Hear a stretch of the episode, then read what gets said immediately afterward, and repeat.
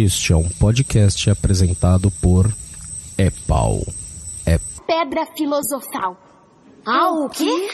Francamente, vocês não leem, não?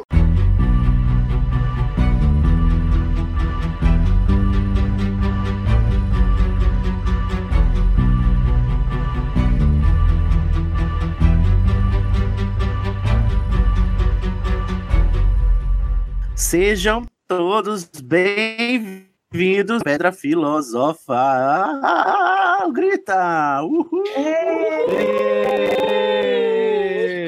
Hum, Chega a conexão derrete, gente. Amo! Estamos aqui depois desse último episódio de Berradores que vocês estão com as orelhas tudo queimando aí. Hoje, para falar, né? Hoje a gente vai começar, você já viu pelo título do episódio, a gente vai começar mais uma série, assim como uma série de penseiras, na qual a gente vai investigar a psique dos personagens principais da série. A série A Vida e as Mentiras, aqui do Pai Pedra Filosofal, a gente vai falar de biografias de personagens que não são tão aprofundados assim na sua história, porque eles não têm muito volume, mas que tem suas biografias, né, a partir do que a gente capta, a partir da obra e dos materiais que a Rowling veio distribuindo ao longo do tempo, né? Então, hoje, o primeiro episódio da série A Vida e as Mentiras vai ser sobre esse grupinho, né, que é quase uma família, né, é uma banda de rock, sei lá, tão problemático quanto, vai ser sobre os marotos. Então, aguardem aí né, que a gente vai lá, vai já já falar da vida dos marotos, vai fofocar, fofocando, igual Rita Skeeter. Vocês estão animados, gente? Ah, com certeza. Com certeza. Sim. Ou será que não, não é mesmo? E aqui, eu sou o Sidney Andrade, olha só, tô naquela busca, né, pela minha identidade, em busca da casa perfeita, e aí fez é, a Marina, a Marina, a Marcela Brasil colocou um teste lá no grupo, que dizia as porcentagens das suas casas e eu fiquei chocada em Cristo porque eu sou 34% Corvinal e 32% Sonserina. Então eu quero dizer agora que Meu sempre soube. Pesado. Ai, Isso é um fardo. aqui. gente, sou Corvirina e é não não, Não de é possível, remédio. gente. Não é possível. Sonsanal, que é um tipo de prática sexual. né?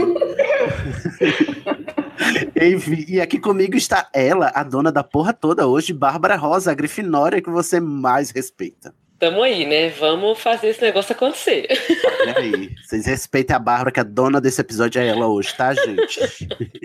Tudo bom, Bárbara? tudo bom, tudo bom. Vamos Bárbara ver. já- Vamos ver se eu continuar boa. Ih, vamos fazer, né? Que nem, nem nem. Assim como Bárbara, vocês já conhecem essa voz, porque depois do que ele afirmou em episódios passados, vocês nunca se esquecerão da voz dele. O Luiz, não é? Luiz Felipe aqui também, né, Luiz? E aí, galera? Sou o grifinoriano mais lindo do mundo. Dois beijos pra todo mundo. Ai, é, carioca dá dois beijos, né, Luiz? Dá dois beijos. Muito bem, da Grifinória, ou seja, né? Significa, gente. Também tem aqui, é, vocês também já ouviram a voz dele, é o Virgílio. E aí, Virgílio? Oi, gente. Eu só.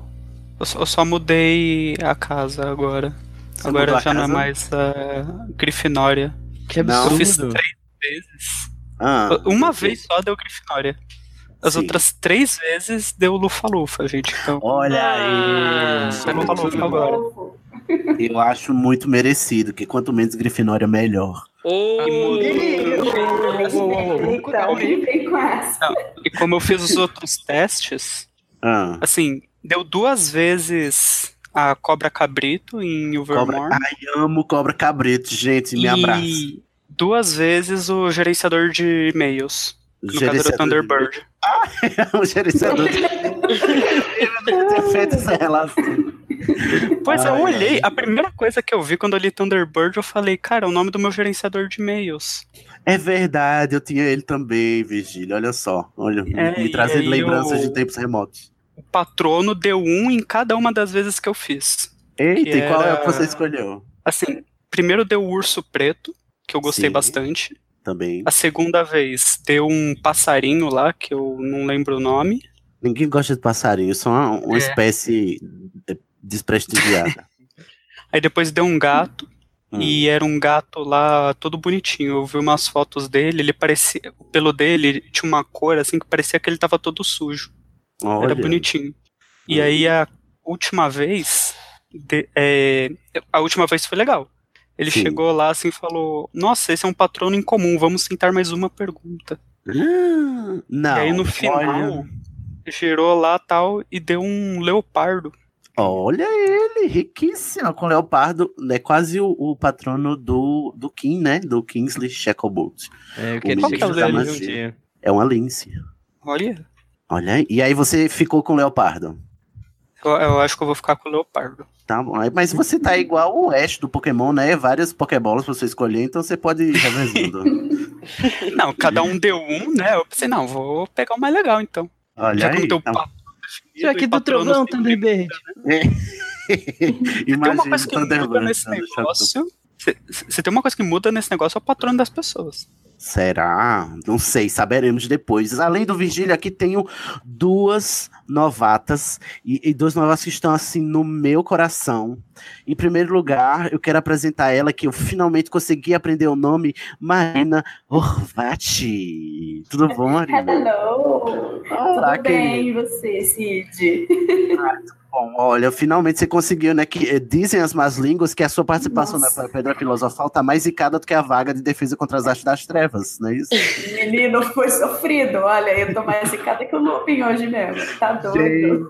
Mari- Mas Marina, consegui, fui vitoriosa, fiz amizade com os meus vizinhos e tô aqui roubando a internet alheia. Assim Força que é guerreira, força ao ícone. Vamos lá, Marina. Vamos para a checklist. Qual é, qual é- Olha, Marina, o nome decepciona, Sim. tá, Marina? Qual é a sua casa de Hogwarts? A minha casa é maravilhosa, Grifinória. Ah, não, não. Quem chamou Isso essa é pra provar pessoa? que nem toda Grifinória sai na sexta-feira à noite. E- Eu?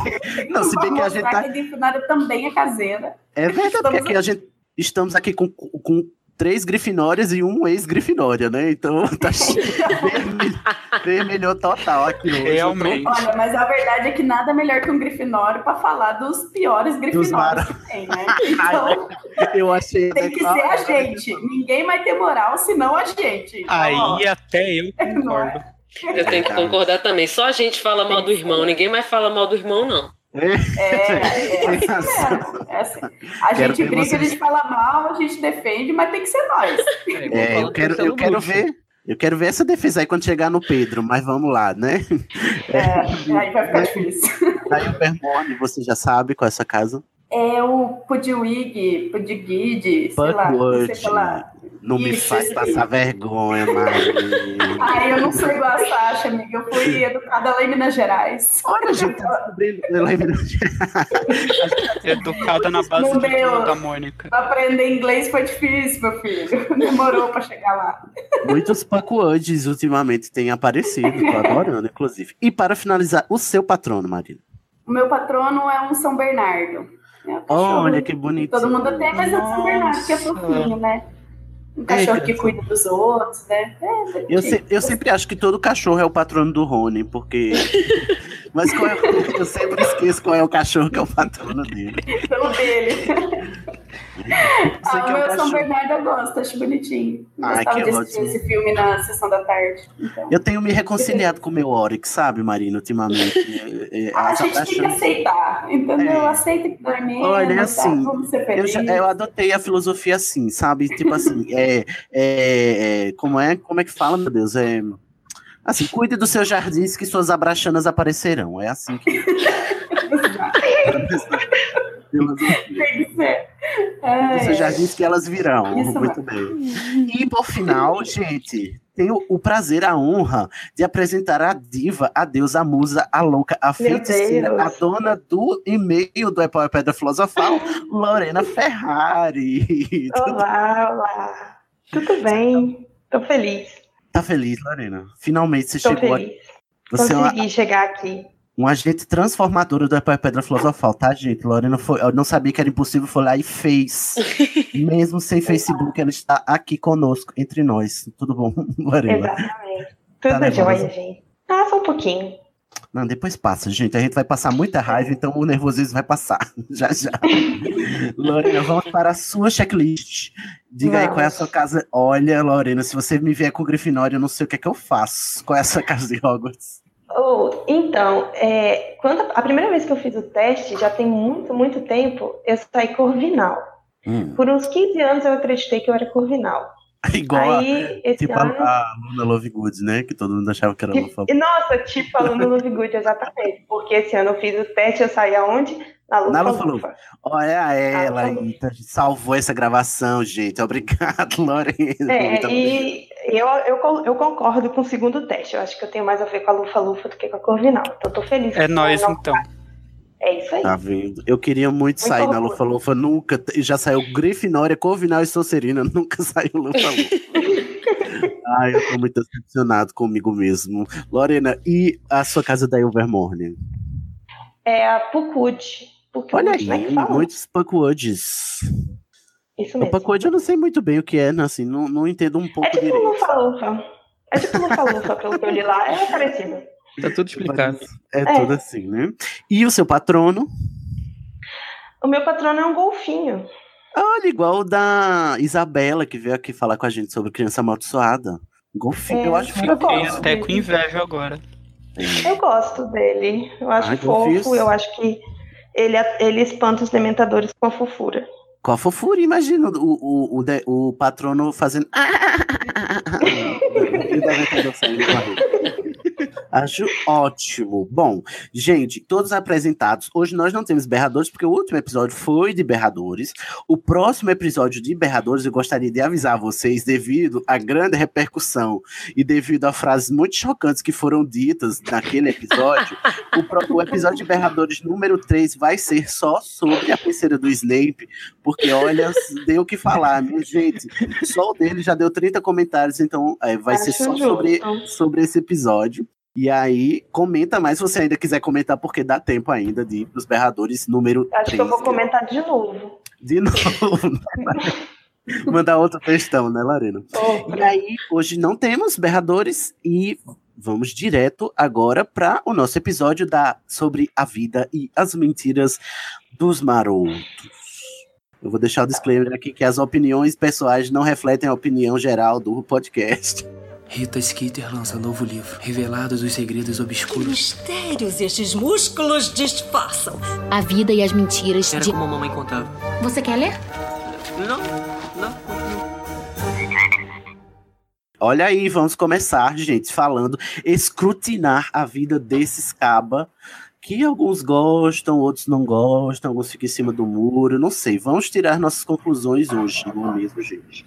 Os marotos, almofadinhas, pontas, aluado e rabicho, essa turminha muito unida e também muito oriçada, que aprontou várias confusões lá em Hogwarts nos anos 70, não é mesmo? Se vocês não estão atentos para a timeline, eles estudaram em Hogwarts nos anos 70. se- é, eu acho que foi até 78, se eu não me engano.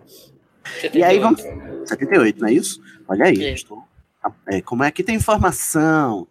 E aí a gente, vai, a gente vai falar um por um, né? E no final a gente vai falar da turma como um todo, ou enfim, vamos ver o que, que rola aqui, porque esses meninos são muito arruaceiros, também não gostavam muito de muita ordem, não, né? Vamos ver se o caos é, nos guia hoje. Começando aqui por ele mesmo, que tem nomes contraditórios. James ou Tiago Potter. Quem foi esse homem? Olha só, gente, quando eu li isso aqui eu fiquei chocado. Nascimento: 27 de março de 1960. O que significa dizer que ele é satanaries? Ou seja, significa, não é mesmo? Tudo Tá tudo explicado. Queria avisar aqui a Letícia Dacker, né? Que apesar de não significar nada, significa muito mesmo, tá? Que James e Letícia, olá, Paula, a Paula, Letícia Dacker, que já participou aqui. O animago dele é um cervo, ele, eles são todos animagos, né, gente? Eu não sei se vocês estão sabendo, não sei se estava focando, mas os marotos ficaram bem conhecidos por serem animagos, com exceção do Lupin, né, que era um lobisomem. E o animago, em, o, o bicho, o animal em que o, o, o Tiago se transformava era um cervo. Ele teve o apelido de Pontas, né? Entre a sua turminha aí. é, que eu prefiro em inglês, né? Que é Prongs. Eu não sei o que, que a Lia tava na cabeça quando traduziu esses apelidos. Pelo amor de Deus, me ajuda. Mas em português é Pontas. O que, que vocês acham, gente, de Pontas? É, né? Você gosta? Eu aceito. Pontas Eu aqui, acho que dentro. Eu prefiro pontas que Thiago. Fala, Marina. Tinha que ser chifres, não pontas. E o pior é que, tipo assim, aqui no Nordeste, o caba que tem ponta é o caba que é corno. É, assim, depois do Mas episódio passado, polêmico isso aqui. Vai que Será? Será que a Lily aprontou? Não sei, não Mas o sabe. que que, sig- que que significa prongs em inglês, mais ou menos? Eu não sei. É o Junior Code, que se tiver ouvindo a gente, fala aí, Júnior. Mas se eu não me engano, é, é, é uma gíria pra pontas mesmo, pra, pra coisas a- a- é, pontiagudas. Pontiagudas, ok. O patrono dele é um viado? Confere isso, produção. A gente tem É, essa ué. confirmação? Sim, É, é, a ué, mesma, tem. mesma coisa, um Tem, servo tá e no- um viado? Servo. Eu mudei pra. calhado, Ah, o cervo gente. viado não tem. É, eu Não. mudei pra. É, servos dois é a mesma coisa, né? É Servo viado é a não, mesma coisa, né? É, não? o É patrono coisa. reflete o animal do animado, não é? Não necessariamente. Não necessariamente, Não é por isso que eu tô perguntando. Assim, Não. no texto, no texto sobre animagos, diz que não necessariamente reflete, e a gente não sabe qual é o patrono do, do Tiago, porque o que a gente sabe é que o Harry, o patrono do Harry é um cervo, porque o Tiago se transformava num cervo, não porque o patrono do Tiago era um cervo, entendeu? Uhum. É. Mas aí tá incerto. Mas tudo indica que seria um cervo também, né? Ou um viado. Se eu, não, se eu não estou enganado, eu vi no Pottermore, que era o animago dele, ó, que o, o, Patrono. o patrono dele era. Mas pode ser que eu estou enganada agora. Olha aí, Fiquei se muito você envolvida. conhece alguma coisa, comenta com nós. Ele teve um filhinho só, que eu não sei se vocês conhecem, né? É o tal do Harry Potter, que dá nome à obra. Ele é o pai do Harry Potter. E Ah, ele casou gente. com a Lily Evans. O Wellington, ele tá falando que Pontas é o tipo de apelido do cara que passa drogas na faculdade. Acho que isso de Tá só piorando, né? Olha, Menino. Gente, pra quem tá ouvindo e não acompanhou, a gente compartilhou a transmissão lá no grupo e talvez apareça alguns comentários de quem tá nos ouvindo aqui, tá vendo? Então, olha aí, já, te- já trouxeram informação aqui, tá vendo que o James era um traficante. Você, Ah. maconheiro. Você, maconheiro, vai morrer até o fim do ano, maconheiro. É, esse povo cheirava pó de flu, certeza.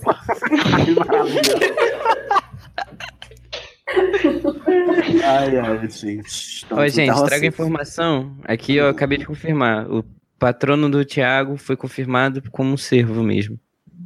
Obrigada. Olha, gente. Olha, muito eficientes, né? O nosso staff de fact-checking.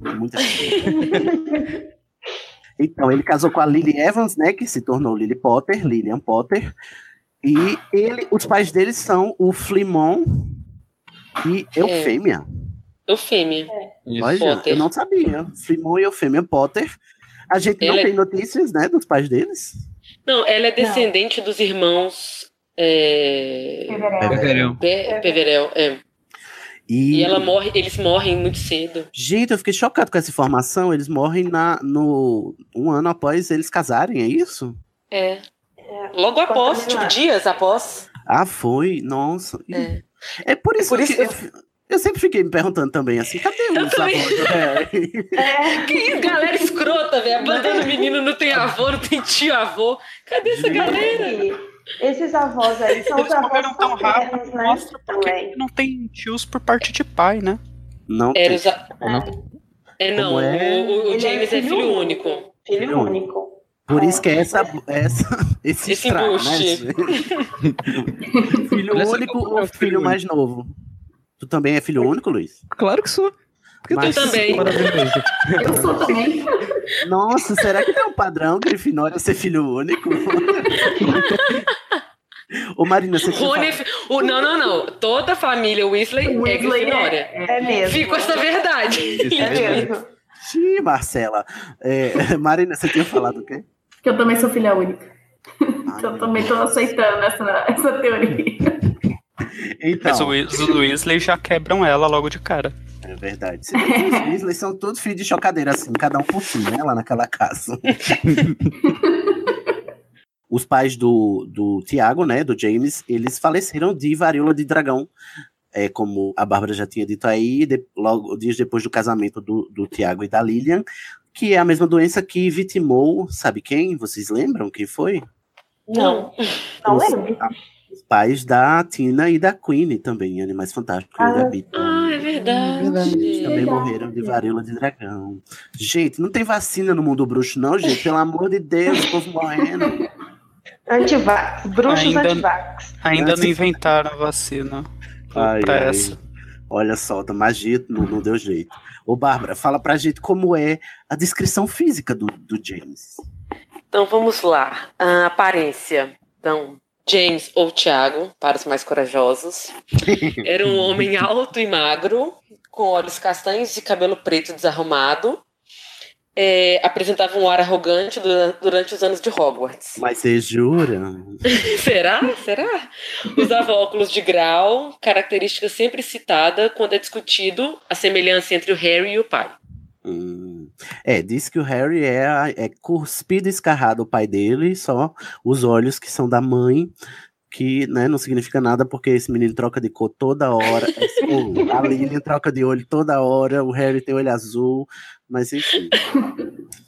Era, Vamos ele era. esquecer o Harry dos filmes, né? Não É, é, Vamos colocar no É, livro. vamos colocar no livro, é verde o dos dois. verde. E eu acho que isso tem muito a ver com é, é, é, a gente focando aqui na, na semelhança entre o James e o, o Harry, vem daí talvez muito da incapacidade do Snape de, de abstrair, né? E proteger o Harry sem ressentimento. ele tá olhando. então. Não! Ele Gente, tá quem olhando o convidou Thiago Luiz? ali de novo, na cara dele, gente.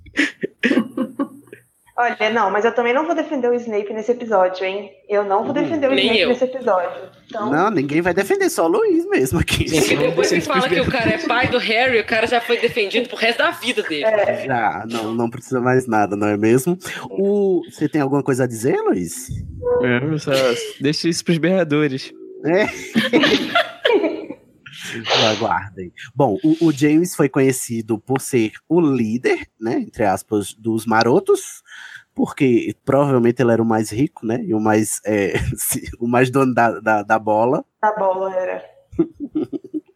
E tem uma informação aqui muito legal que a, a J.K. ela gosta tanto do, do- Não é que ela gosta tanto, ela sabe tanto o personagem, né? É, é tão vivo na, na, na imaginação dela que ela fez até um texto defendendo o Tiago. Olha só, a autora teve que vir defender porque ninguém conseguiu. Não tem defesa.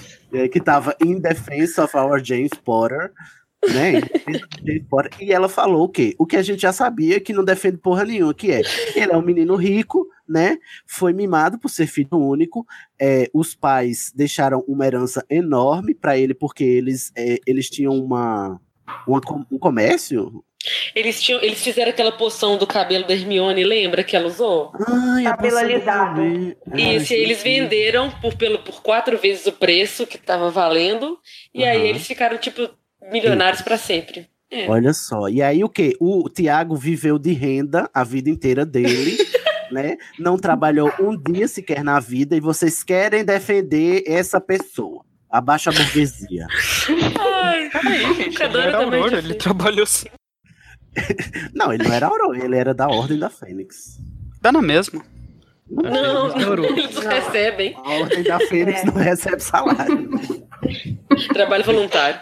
Trabalho voluntário. é. Ele era, é, como é, revolucionário, né? E aí a gente tem esse paradigma aí, né? Que esse, o, o, o Tiago era esse caba mimado e rico. Ai, gente, e- enfim, não sei. A gente debate já já, né? Ele foi membro da, como, como agora mesmo mencionado, ele foi membro da, da Ordem da Fênix, né? Na sua primeira formação, que foi lá em, em- nos anos 80, né? Logo quando. Logo, nos anos 80, não, no final dos anos 70. É, logo quando, logo antes do, do, do Harry ser atacado e do Tiago mesmo morrer nas mãos do Voldemort. Ele fazia parte da ordem, assim como a Lilian também fazia. Queria perguntar a vocês, tendo em vista este, a- esta altura do histórico do James barra Tiago, é, justifica, explica as atitudes dele na escola, o que a gente sabe que ele fez. O que é que vocês pensam do Tiago? Qual é a opinião de vocês sobre o Tiago Potter? Eu posso usar uma argumentação aqui de cara? Por favor. Bárbara vai jogar aqui? olha. Eu posso. Vou, gente. Mais ou menos. Eu vou jogar aqui meu, meu Coringa nesse Hum. jogo. Eu lembrei esses dias dos marotos e do James. Me lembrava muito, sabe quem? Os James Weasley. Peraí, peraí, não, peraí, eu não entendi. Meio pesado. Pera, pera. Não, não como é, que gente. Eu lembrei esses dias que essa coisa de bulinar Uhum. é, me lembra muito o que aconteceu com o jeito que os, os James Weasley também bulinavam as pessoas.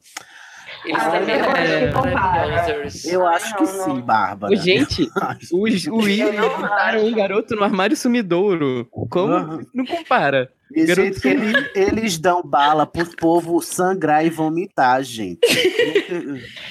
E, e- e- e outra coisa, é, assim, vamos partir do pressuposto que, sim, sempre houve escrotidão. Não vamos falar que o menino não era escroto. E ele é indefensável como adolescente escroto, porque ele foi mesmo. Uhum. Mas a- a- o tudo que a gente sabe da escrotidão dele foi uma cena descrita em três páginas de um livro. Não teve Da mais. lembrança nada. Não tem mais nada da lembrança do Snape. E vou dar agora uma de Hermione. Tá, gente? É... No É livro. Relíquias da Morte, página 500 e alguma coisa, Gente, o James era a pior pessoa do mundo para todos os estudantes da vida.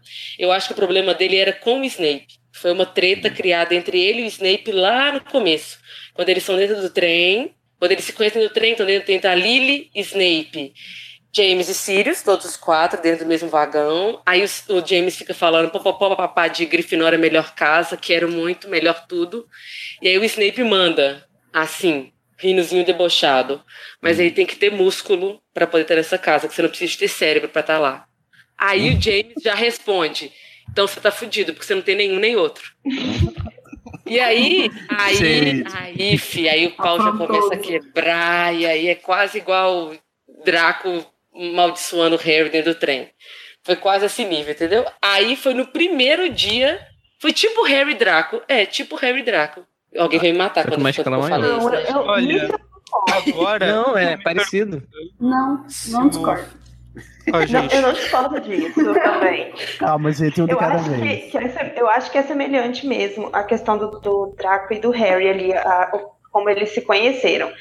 E eu não acho que o Snape naquele momento também era é, tipo flor que se cheire, né? Ele também estava inclinado a, a uma briguinha ali no trem, porque ele era, queria ser Sonserina. Ele queria ir para Sonserina. Isso. Então ele já entrou ali com essa ideia de rivalidade entre Sonserina e Grifinória. A mesma coisa que o Harry já entrou também por causa do Hagrid, que falou para ele que era para ele que era para ele querer ir para Grifinória, que nunca na Sonserina. Então ele já entrou também com essa ideia de que Sonserina jamais. Uhum. Então essa rivalidade inicial eu acho semelhante Eu também. acho a do semelhante, mas eu queria apontar para uma diferença essencial, que na verdade, para mim, a semelhança está no, é, em que o, o Draco está para o James, assim como o Snape está para o Harry. Porque é, não Ah. pode esquecer que o, o James e o Draco eram os, os meninos em situação de privilégio e que tinham Sim. certeza do que queriam, e o Harry e o Snape eram os desprivilegiados, incertos e inseguros na, na, na história. Não, mas o. Snape tinha Mas certeza que ele queria. O Harry nem um- sabia que existia casa em Hogwarts. Mas o Harry queria não ir pra Sonserina, ele já sabia Mas não, não Draco. queria. É. Por causa Ele do Draco. O Draco, Draco. criou essa, essa, essa, esse asco nele. Não foi, Agora- gente, foi o Hagrid. Foi, Foi o o Hagrid. E o Draco, Foi o né? É, o Hagrid, é, e o. Hagrid e o Draco. Agora, o Snape tinha certeza que ele só poderia ser massa se ele tivesse na Sonserina. Da mesma gente, forma que o James achava que ai, meu pai foi da Grifinória, melhor pessoa, eu também seria melhor pessoa. Ô, gente, mas Então- a gente tem que deix- deixar bem claro que, tipo, o Harry conheceu o Draco antes da, dessa coisa dele saber que tinha casas em Hogwarts e tudo mais. Ele conheceu lá na Madame Malkin, quando eles foram fazer as vestes. Nossa, é mesmo. E, ali tipo, o, Ma- o Malfoy já falou pra ele, né, que se ele É, fosse desse- certo, ele ia ficar na Sonserina. Tipo, uma coisa Isso, assim. de coisas das casas, já querer mostrando superioridade que o Draco É. faz. Aí o Harry já pegou o ranço ali. Então não vou É botar isso verdade. aqui na conta do Não, Hagrid. É verdade, Não, tá, eu, eu me equivoquei, não, não tem nada Vamos a ver. voltar, mas vamos voltar para o, o James. De- a gente fazendo esses paralelos, tô achando lindo, inclusive, maravilhoso mesmo. Mas, né, dito tudo isso, eu, eu, eu tenho, eu, Sidney Andrade, Sidney Mello, eu mesma, eu tenho uma enorme dificuldade de defender jovens ricos mimados. Me desculpe, mas eu não consigo. Então, Não. essa dó do, do, do, do James, eu não vou ter. Não, Não, vou eu, eu não tenho dó nenhuma do James. Eu acho que ele dele. tem. Que ele, que ele foi muito escroto mesmo, e nós nunca temos que apoiar bullying em, em momento nenhum. E ele errou, assim, grave. Errou rude, errou muito. Errou Errou É, feio, errou rude. Errou Errou rude e errou feio, basicamente. Só que o que eu acho é que, como a visão foi dada do Snape, eu não sei. Aí daí é aquela visão, aquele, aquela questão nossa assim. É, a É J.K. o nos dava elementos de acordo com a necessidade do- da história do Harry. Eu acho que a desconstrução do pai foi muito importante e a desconstrução do Sirius foi muito importante no quinto livro, porque senão Harry provavelmente desfaleceria junto com o Sirius quando o Sirius morresse. Então foi uma desconstrução dessa imagem de melhores pessoas da vida, né? Uhum. Mas eu não sei se essa coisa do- do- dos marotos serem escrotos com todo mundo, se era com todo mundo mesmo, se tipo assim, qualquer aluno aleatório passasse eles já estavam bicudando e batendo, ou se foi um problema com o Snape. Eu não sei. Entendi. Ai, faz, é, faz sentido questionar isso, porque a gente só tem é, notícias do, do James pelas memórias do Snape, né? Então, se for uma Então. perseguição, é, se for uma perseguição é, pessoal, Direcionada, né? direcionada só ao. Snape, tudo bem. Mas eu não sei. é, é, mas o que me leva a, a, a ter um rancinho do James, mesmo se for esse o caso, é que ele é sempre descrito como o jock, né? O, o, o Uhum. bonitão da escola. Ele era. Ele não era. Ele é bonitão, mas ele é o da descolado, né? Ele é descolado. Não, ele é o descolado. Ele não é o bonitão, mas ele é o massa. Legal. Ele é aquele, sabe, o, o artilheiro do, do, do time de futebol americano que faz Ele é o. Cedrico. Não é aquele né? nojentão. Isso, Marina, ele é o Cedrico lá da, da, da época dele. Só que o Cedrico do mal, né? Só que é o Cedrico da, da Grifinória, né? Não é o Cedrico. É, Não, Né, gente? Aí Ele não era um fã, né? Não era elefante. Aí tudo bem. Eu, eu até, olha, concedo, Bárbara. Muito obrigado. Você de- de- depilou um Então. pouco meu coração. com- Uma coisa, né, que a gente tem que pensar é, tipo, se o Draco fosse mostrar pro filho do Harry uma lembrança dele com o Harry. Tipo, podia aparecer Sim. até aquela hora que ele usou Secto Sempra no Draco, que ele começou a sangrar. Sabe, ele ia pensar, caralho, meu pai era um cara violento. né? Bem que o Harry é boy lixo, né? Então vamos combinar que Não, o também tem- Harry, ele também não é lá. Ai, gente, tá de Harry, mas também lixeira. Mas ô, entre, entre James e Harry tem, tipo, uma distância. Pode, ser, pode até ser que Harry sim, não seja a melhor certeza. pessoa, mas. Não, mas tem distância. Não, assim, eu, eu também acho, mas eu também acho isso com base no que a gente sabe. Exatamente. É. É, mas eu, eu, tô, eu, eu tendo a concordar com o Cid, esse negócio de menino mimado, riquinho, playboyzinho da escola, e ele era muito snob, pelo menos pela, É. pela penseira do Snape, pelo pensamento que a gente vê lá. Ele era muito snob, o Harry fica chocado com isso também. Como o pai dele era Até snob, queria se mostrar, Uhum. é, Ah. queria se mostrar o tempo todo. Isso, isso ele era. Ele era do tipo aparecido, sabe? Aluno aparecido. É, E assim, Amostrado. E é muito É, ruim porque os caras são muito, eram muito inteligentes, então já dificulta o processo. Uhum. Então toda a descrição que tem deles nos livros é tipo assim: ah, o seu pai não respeitava regras, né? Ah, o seu pai sempre estava quebrando regras, né? Era tipo isso, não era tipo seu pai batia em crianças, mas era seu pai tava sempre desrespeitando regras. Tinha que ir embora, ele não ia embora. Tinha que entrar, ele não entrava. Tinha que fazer, ele não fazia. Era basicamente que a pessoa o dia inteiro não. é, a pessoa, aquele, aquele menino que tá o tempo inteiro, sabe? Aquele, aquele descoladinho da escola, que você, todo mundo, toda escola tem descoladinho da escola, que é o cara, menino inteligentinho, que é escrotinho, Eu tô me sentindo muito que é atacado. folgadinho, fraga. Era o Luiz Felipe. Era o Luiz Felipe. Agora tudo faz sentido. Tudo fez sentido agora. Luiz, defenda-se, Luiz. Eu não ouvi sua voz ainda. Não, ó, eu só chorando. Gente, é, a gente ignorou um pouco o chat, né? Mas Ai, meu Deus, não sei se eu a- quero abrir. Ai, verdade. A Fernanda falou: Tiago é o playboy brasileiro, não tem defesa. o, o Wellington Thiago falou: se Tiago Batista. fosse brasileiro, ele seria o esquerdomacho ou um topzera? Ele Topzera. seria um esquerdomacho. Não, porque gente, ele topzera. foi pra revolta. Topzera, cara. Volta topzera. É. né? E aí a Fernanda escreveu agora há pouco: o Thiago não deveria ser tão legal, porque a Lilian demorou pra dar uma chance pra ele. E Exatamente. eu concordo. Mas assim, Eu- a gente tem que lembrar que o Thiago, depois que amadureceu e ficou um pouco mais velho, a gente vê naquela carta que ele mandou pro Sirius, que a Lilian mandou pro Sirius, que ele foi um bom pai enquanto ele tava vivo. No um ano que ele teve, ele foi um bom pai.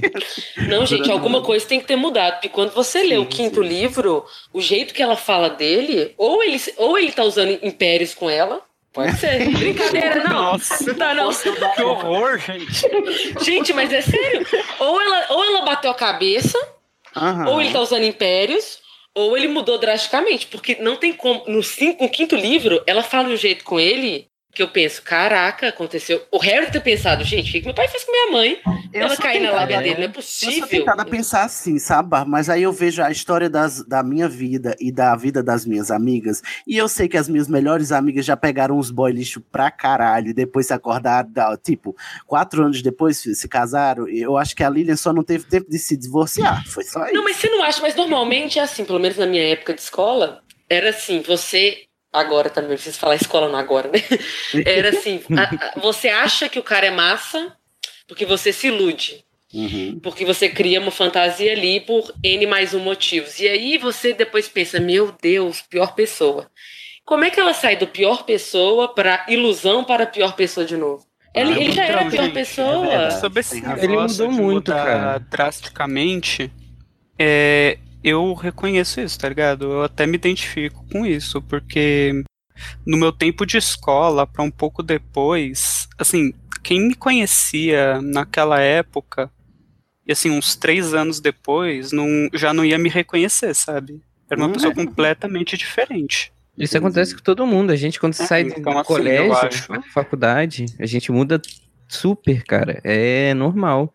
Aí se a gente e ainda fazer um, tipo, uma ideia, a Lilian era a pessoa mais inteligente que a gente conhecia. E você- a gente vê no quinto livro ela esculachando o Tiago. E ela, tipo, no, no último livro, naquela cartinha, ela mudou totalmente o conceito. Ela não era burra pra deixar o Tiago enganar ela. Não, Porque eles estavam convivendo todo dia enquanto eles fugiam do Voldemort. Uhum. Sabe o que isso me leva a acreditar? Me leva a acreditar que talvez, assim, dentro da, da nossa discussão, me leva a acreditar que talvez realmente o problema fosse com o Snape. Porque eu lendo o, Relíquias da Morte, essa parte que a Bárbara citou, da, da penseira do Snape, é, lá tem uma hora que a Lilian acusa ele, ah, você tá andando com fulano e fulano lá, que dizem que são comensais da morte. E aí o Snape, não, isso é só uma brincadeira, eles tentam se defender. Por- Aí fala pra ela, você. e tem, tem o James. Não, não. Ela nunca defendia o James. Ela fala com ele, eu nunca defendi o James. Mas parece que depois que ela rompe com o Snape, que ela rompe porque o Snape chama ela de sangue ruim e tudo mais, e ela rompe, rompe com ele, aí parece que ela deu uma chance, sei lá, pro Thiago, sabe? Parece que quando ela quebrou a Não. amizade. Porque a gente Mas foi bem depois disso, É. foi na Ordem da Fênix. Não, o que a gente sabe é Ah. que a Lilian e o Tiago, eles só começaram a se relacionar no sétimo ano deles. No né? sétimo ano, pois é, demorou dois Dois anos anos aí de depois dessa súplica pra ela, pra ela abrir mão. Foi, E eu acho que o que aconteceu nesses dois anos? O, o Voldemort ascendeu, né? E começou a, a briga lá, o, a, a- opressão e toda aquela coisa legal, né? Que o Voldemort suscita. Mulher tem que ir pra cozinha. Como é, gente? Como assim? Eu pensei muito Gustavo Bolsonaro. Foi mal. Nada, nu! E aí, é, bom, aí o, o Tiago foi pra ordem, né? Assim como o Sirius, o Lupin e até o, o Pedro. E eu acho que foi na ordem da, da Fênix que ela viu esse lado dele mais virtuoso, né? Porque ele, É, ele saiu da escola, não tinha em quem fazer bullying, né? Aí foi, foi. Porque assim, por mais escroto que o, o Tiago tenha sido, vaidoso, arrogante, é, tu- tudo isso que a gente que a gente encontra na escola, né? Eu acho que na- de- depois que sair da escola, sim, quando você passa a ter um propósito, você, você muda, assim, e tal. E por mais que ele tenha sido tudo isso, ele era tudo isso, mas não, não, ele não direcionava isso pra. Ai, gente, como é que. Eu não- consigo defender o Thiago. Mas era. Assim, Não precisa defender, não pode, pode escutar. É porque a diferença nítida entre ele e o Snape é que eles ambos eram muito inteligentes, mas olha pra que que o Snape usou a inteligência dele, é, é, diferindo. É, tipo, o, a, a- o cerne todo dos livros do Harry Potter, o Dumbledore nos fala que o que nos faz ser nós mesmos não é o que a gente sabe, não é o que a gente pode, mas sim as nossas escolhas. Aquilo que a gente escolhe, são as escolhas que fazemos. E assim, a gente vê o- a diferença de, de caminhos que tomou a partir de suas escolhas. O Snape escolheu um lado, o, o James escolheu outro, né? E para mim, o, o- a virtude do James é essa, né? Ele ter, é, é, ele ter feito essa escolha que no fim fez toda a diferença. É, eu, eu, na verdade, eu defendo o Tiago, porque eu acho que eu enxergo um pouco de amigos que eu tenho no Tiago. Mas por quê? Que são pessoas assim, que quando entra na escola, tudo é a favor delas, né? É, tem dinheiro, tem a popularidade e tudo mais, então acaba que ela fica numa situação confortável. Só que aí, a partir do momento que a- literalmente a água bateu na bunda, que tipo, a morte estava batendo na- nas costas deles, ele teve que tomar uma atitude. E aí ele mudou e fez de tudo para fazer o melhor, não só por ele, mas pelas pessoas que ele se importava, os amigos e tudo mais. E, tipo, bem maior, literalmente. Então, eu acho que nesse ponto ele, ele merece todo o amor, entendeu? Ele não merece ser tão escrotizado assim. Sem falar que se a gente para pra pensar que ele era fim, ele já era fim da Lilian, né? Lá no quinto ano, e assim como o Snape. E a. Lilian era nascido trouxa, nascida trouxa, né? E aí ele E viu ele que a Lilian corria perigo. E a Lilian corria perigo, né, nesse regime é, ditatorial do, do Voldemort. E aí Exatamente. o, o Snape não fez essa escolha, mas o, o Tiago fez, né, de ir pro lado que não queria matar a, a pessoa que ele amava. E, de- Não, desse vê que ponto. Thiago, eu acho que ele não era uma pessoa que tinha preconceito, assim, principalmente com essa história de sangue ruim e tudo mais. Ele não tinha isso. Eu, eu acho isso É mesmo, acho que o negócio dele tradicional. era com o Snape. Ele de- desenvolveu um ranço do Snape desde o começo. Thiago que era ele um vai menino. implicar com o Snape do começo ao fim. Isso O não Tiago era o famoso menino criado por vó. É. Era o menino É. da bola. E eu, eu acho, eu acho assim, muito, muito importante a gente, a gente deixar bem claro é, que essas coisas não são legais, entendeu? Porque, é porque assim, a gente parte do pressuposto que eles são pessoas péssimas para sempre, que a gente talvez conclua que não sejam, mas também lembrar que não tem porquê esse tipo de atitude. Erra, Errou rude, errou feio mesmo, né? É, não tinha coisa, porquê. Pode ser a pior pessoa, mas isso não justifica, né? Não. Não, pois é, essa, essa é a coisa. Só que eu acho que uma coisa assim que é difícil a gente encaixar o James nos nossos padrões masculinos, né, de hoje em dia, é porque o James era um cara que tinha essa- esse comportamento extremamente escroto em determinadas ocasiões, mas, em contrapartida, era um cara que era super a favor de, de filhos de trouxa, e o cara era, tinha um amigo lobisomem. Sim, sim. Daí É, você já gente- pensa, what? A cabeça já fica meio confusa. Que tipo, em que papel ele encaixa, sabe? Do que a gente tá acostumado a, a, a colocar assim, porque o cara não tem preconceito.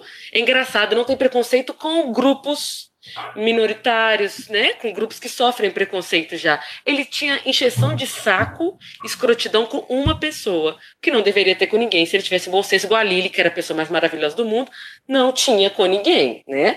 Mas ele pegou o Snape pra Cristo, literalmente, e aí a vida do cara foi um inferno, que eu acho que pode ter, como a gente falou no episódio do Snape, cagado a vida do Snape muito essa encheção de saco do Thiago, não vou falar que não.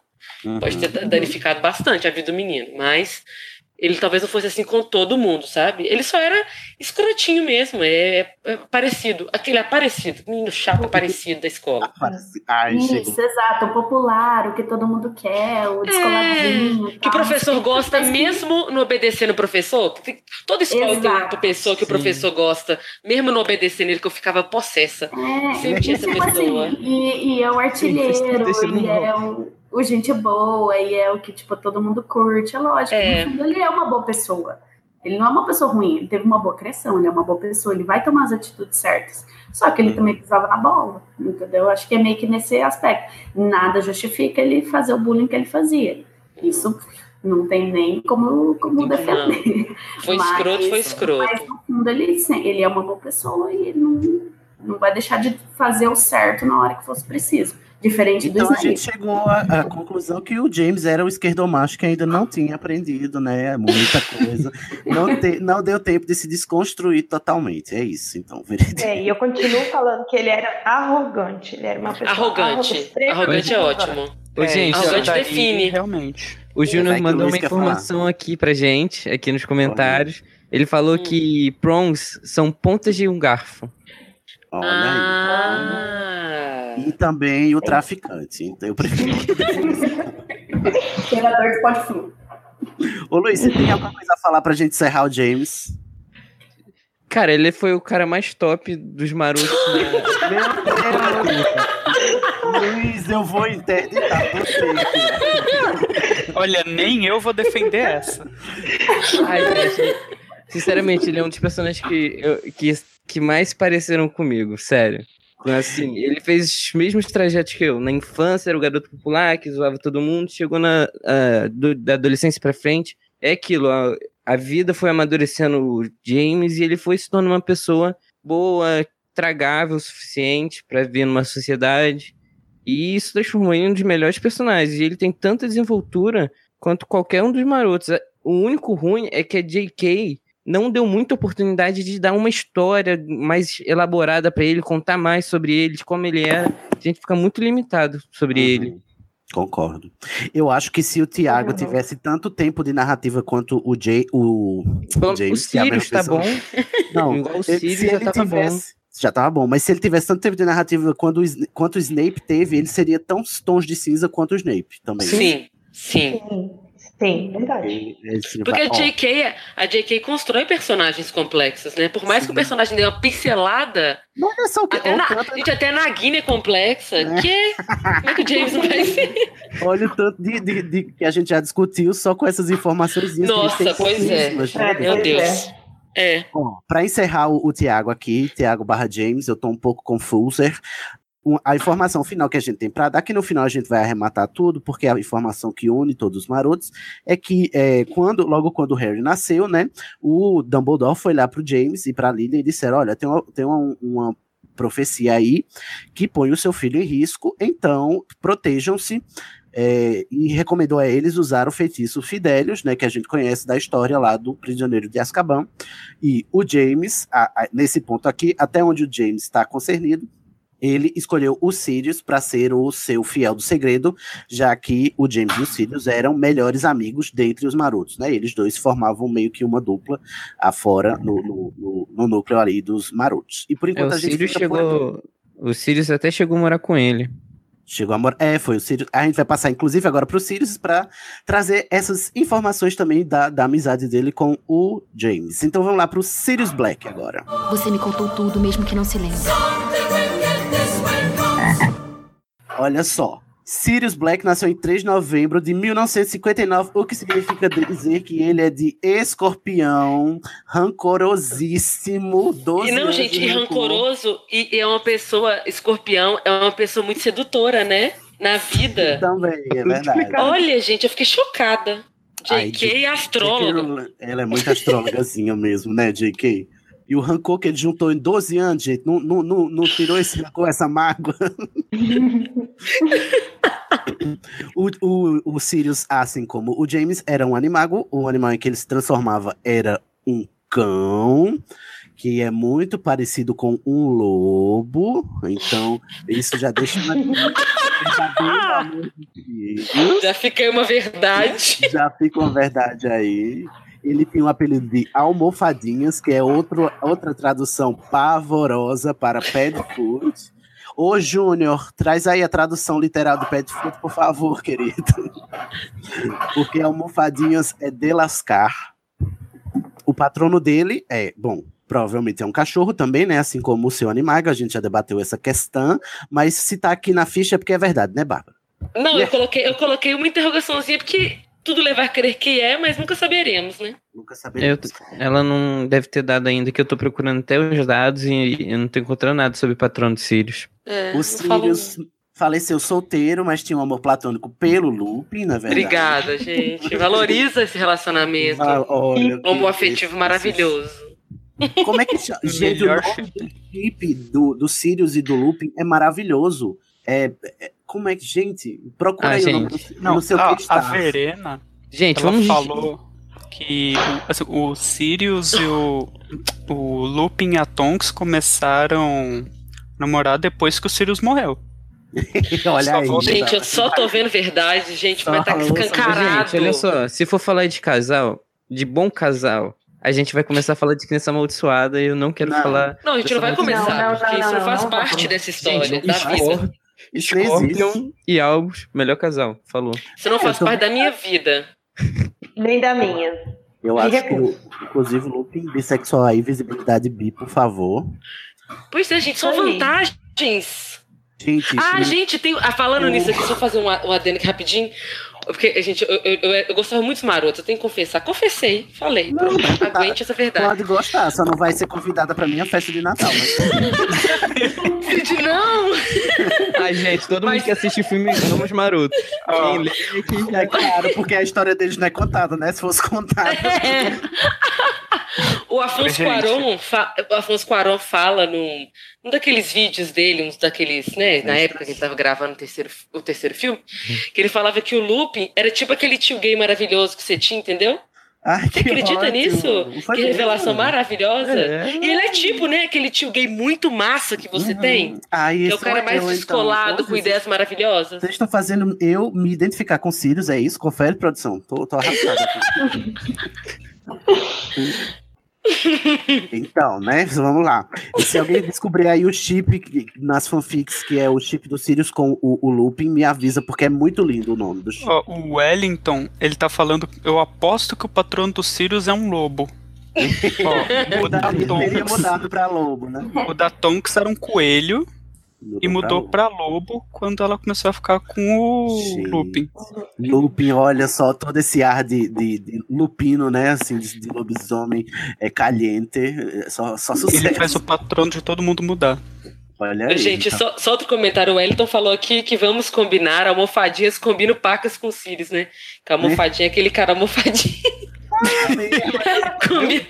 Agora ali, agora ali, a, a, ali acertou. Pronto. Lacrou, Lia. Desculpa, Lia. Mais uma que eu peço desculpa. Lacrou demais. Gente, não tem como falar que é ruim essas traduções dos apelidos, são muito boas. Se a gente parar pra pensar mesmo, são muito boas essas traduções. Gente, você está me chamando do quê? De panaca? É isso que eu nunca parei pra pensar nas traduções. Gente, Gente, vamos lá. Ó, se eu bem me lembro, o nome do chip do Sirius e do Lupin é Dogstar. Gente, que Porque nome maravilhoso. Uau! E o Lupin é, é- é canino, né? Dog e tal. É Dogstar. Hoje em dia os dois massa. são uma estrela, porque estão no céu. Oh. não, pesado. Oh, vou Que chorar. lindo. E aí, o, o Sirius, o seu melhor amigo era o James, né? O Tiago Potter. Ele foi o padrinho do Harry, né? O padrinho, o guardião e tudo mais. E os pais deles eram o Orion Black e, e- ai meu Deus, que nome difícil. E a- o Alburga Black. O né? Alburga. Orion, o Alburga. O Orion tem um- um- uma história muito legal do nome o Alburga, que a gente vai falar, inclusive, num episódio que a gente vai falar só sobre os significados dos nomes dos personagens na, na obra da Rowling. Mas in- interessante notar que Orion, né, o nome do pai dele, também é o nome de uma estrela, assim como Sirius, né, é, é da constelação lá do, do, do Orion mesmo, né? O Sirius faz parte lá da, da do, a constelação do cachorro que acompanha o, o Orion, que é um caçador, né? E o, o Regulus também é uma das estrelas dessa constelação e tal. O irmão do Sirius, né? O Regulus Black. E eu acho bem legal essa essa essa tradição deles de, de serem batizados todos com nomes de, de corpos celestes. Eu acho lindo também. Eu acho. Quando faz um link na sua cabeça, você fala, não, JK, você não erra nunca. Não?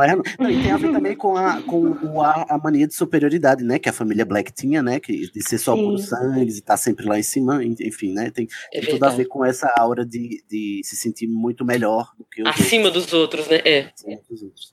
O, bom, a gente falou, mencionei aqui agora, o Sirius tinha um irmão, né? O Regulus Black, que foi comensal da morte e depois de, é, conseguiu é, descobrir uma das Horcruxes do Voldemort, né? Que foi o medalhão. Tem todo esse plot lá no, no sétimo livro. E, bom, assim, o histórico dele é esse. E a aparência dele, Bárbara? Bom, Sirius era dotado de uma extrema beleza. Hum, Ele possuía cabelos pretos lisos que caíam até os ombros e olhos cinzas. Tanto que na descrição do quinto livro, quando Harry vê né, na visão do, Ci- do, do Snape, ele vê o James, daí ele vê o Sirius, e aí ele vê que atrás do Sirius tem um menino olhando pro Sirius, no meio da prova. e depois ele fala assim que o Sirius tem uma beleza que ele e o pai nunca teriam. tipo assim, chorei. É mesmo.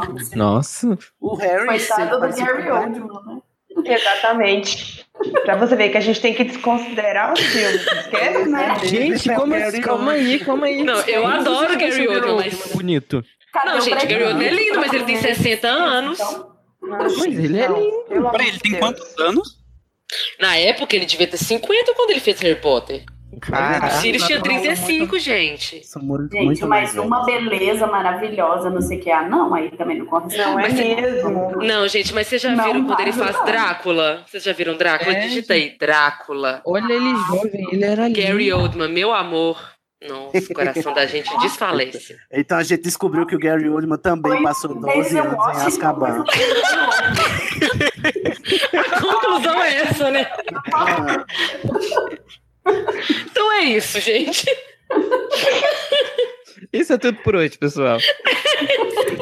Uma coisa que eu queria falar do Sirius é que dos marotos, ele era o personagem que eu mais gostava até o quinto livro. Uhum. Aí mostra as lembranças lá do Snape, ele perdeu uns pontinhos comigo, aí passou a ser o Lupin. É porque Ele você simpatiza ponto. muito, né, com ele no terceiro livro, porque ele é É, um então. injustiçado no Sim. livro, né? Sim. E o quarto livro também no mostra ele quarto- como o paizão do Harry. Foi, pra- foi lá correndo risco só pra ver o Harry tomar conta dele. E tu fica, pô, cara, sinistro. Não, você boa. fala, mano, o cara é mega gente boa. E assim, eu acho que realmente, né, nessa época ele já né, era um cara gente boa, mas na Sim. adolescência, né, É, é, é nisso mas que ele assim, perdeu uns pontinhos comigo e, né, O- aí o não dá. Até quando fica adulto, ele perde muito ponto comigo, porque ele tratava o Harry achando, querendo suprir a perda do Thiago. Então, tipo, Era isso que ele fazia com o. Harry, É, ele tinha queria fazer também. como se fosse com o Thiago. Então, Era muita projeção, né? Muita. É, isso pro- é vai- pesado pro Harry carregar, porque é, tem, tem um, um. Assim, acho que esse, esse gapzinho que o Sirius ficou na, em Azkaban, ele não desligou, não. Ele não reparou onde é que ele tava, entendeu? Ele não teve A tempo mente de dele não voltou pros 35, não. Ele Ah, ficou uhum. parado nos 20 e poucos. Ficou parado. Agarrou lá. Infelizmente. E aí, é, bom, um fato interessante ainda da biografia dele, né, que a família dele é puro sangue, né, é, orgulhosa de ser puro sangue, era tradicionalmente sonserinos todos, ele foi o único da família que foi para a Grifinória, o que Ah, não. É, dá uma noção, né, do- da personalidade dele, né, também, de tipo assim, dele destoar do- dos valores que a família dele é, pregava, né, e valorizava, e também falar que aos 16 anos de idade ele rompeu com a família e foi morar com os pais do Tiago Potter, né, junto com ele, né, então ele passou um tempo morando com o Tiago e lá, lá com os pais do, do, do Tiago. Então ele era um rebelde, né, gente? Mas ele não devia ser uma, uma má pessoa, porque os- é, o livro até conta que os pais do, do James gostavam muito do Sirius. Então, alguma. Ah, mas é, É, mas a gente também não sabe quem são eles os pais trataram do o Sirius igual filho. É. Mas, olha só, eu tenho uma certa dificuldade de acreditar no bom caráter do Sirius, uma vez que ele mandou o Snape pra morrer nas mãos de um lobisomem. É, Ô, gente, o mas eles Sirius eram bem novinhos, assim, mas é, é, é erradaço. Nossa, gente. Gente, Não, muito ruim. Isso me lembrou os muito errado. velho. Quantas Verdade. crianças vocês já passaram na vida que lhe mandaram para a morte? Não, não. É, Foi erradíssimo. Assim, gente, não tem nem. Nossa, não tem, tem zero. Não, e se o argumento Essa que aí é era muito, bem- criança, muito paia. Esse é muito Ele era paia. um psicopata, né? Então, se o argumento é que Não, ele ele era era uma criança, criança. Ele era, eu acho que ele era uma criança. Inconsequente. É, não, é inconsequente. Eu acho que ele era tipo assim. Ele era. Eu acho que ele. Aí ele era muito parecido com o Snape. Nesse comportamento de se eu tô bolado com algo, eu vou fazer o que me der na telha. Se estou bolado com alguém e acho que houver, eu não sei. Eu, eu, eu achei ele bem. Eu não sei. Eu, porque eu acho que se fosse o contrário, eu acho que o Snape faria a mesma coisa com ele. é. Eu acho É. Eu acho que ele- têm um rancor e uma raiva que nenhum dos outros É. tem. Ele tem uma raiva, um ódio, uma coisa, uma- sei lá, que ele Calma aí. age e foda-se. Calma aí, você já pararam pra pensar que o Sirius ele pode ver a própria família no Snape? Sim. É É, pode ser Sim, pode ser. Isso, já mostra que ele também, no fundo, é uma boa pessoa, no mesmo lance do Sim. Thiago. Porque, tipo, pra ele negar a própria família, que era o status social, que era uma família de bens e tudo mais, porque ele não acreditava nos ideais, ele não concordava com aquilo, acho que ele teve que ter muito peito pra fazer isso com 16 anos de idade. Não, e ele é assim desde 11, né? Quando ele É. entra no, no- no- no- Ele já fala com o James isso, que tipo, o James fala, ah, Grifinória é a melhor casa, e ele fala, é minha família inteira da Sonserina. E o James fala, né, cara, achei que você era gente boa, hein? Tá, pai. Aí ele fala, é, mas tipo, de boa, velho, eu também odeio todo mundo, é nosso. E aí vira melhores amigos. assim que se constrói uma amizade. Aqui no textinho Então, a tipo, gente. ele já sempre foi revoltado com a família dele, e aí ele revoltou de vez, saiu de casa, não sei o que, bateu o pé, largou tudo, largou Comprou uma motinha show. Ah, e eu acho que isso que o Luiz falou dele, dele enxergar o Snape como a família dele era e a- as atitudes que eles tinham, eu acho que tem muito a ver. É, é, eu acho que era bem isso. Se ele tivesse a chance de mandar a mãe dele ser comida pelo lobisomem, eu acho que ele mandava. Vai Ah, interessar. gente, outra. Não, e eu acho que outra coisa também. Eu acho que quando você é criado num, num, num lugar onde você tem muita agressividade, maldade, você também é mal, viu? Você pode ter ideais maravilhosos, mas você sabe, você tem uma, você uma certa aprendeu, capacidade né? de fazer maldade. É, É, igual o Snape tá ter capaz de fazer maldade e ser, tipo, que a gente tava falando no episódio dele, que é aquela coisa do.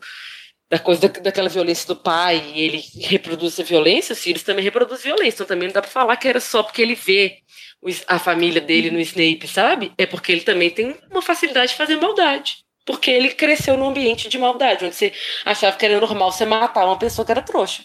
Só isso era naturalizado, né? Era- Era naturalizado, é difícil você cortar isso, tem que ser muito maravilhoso.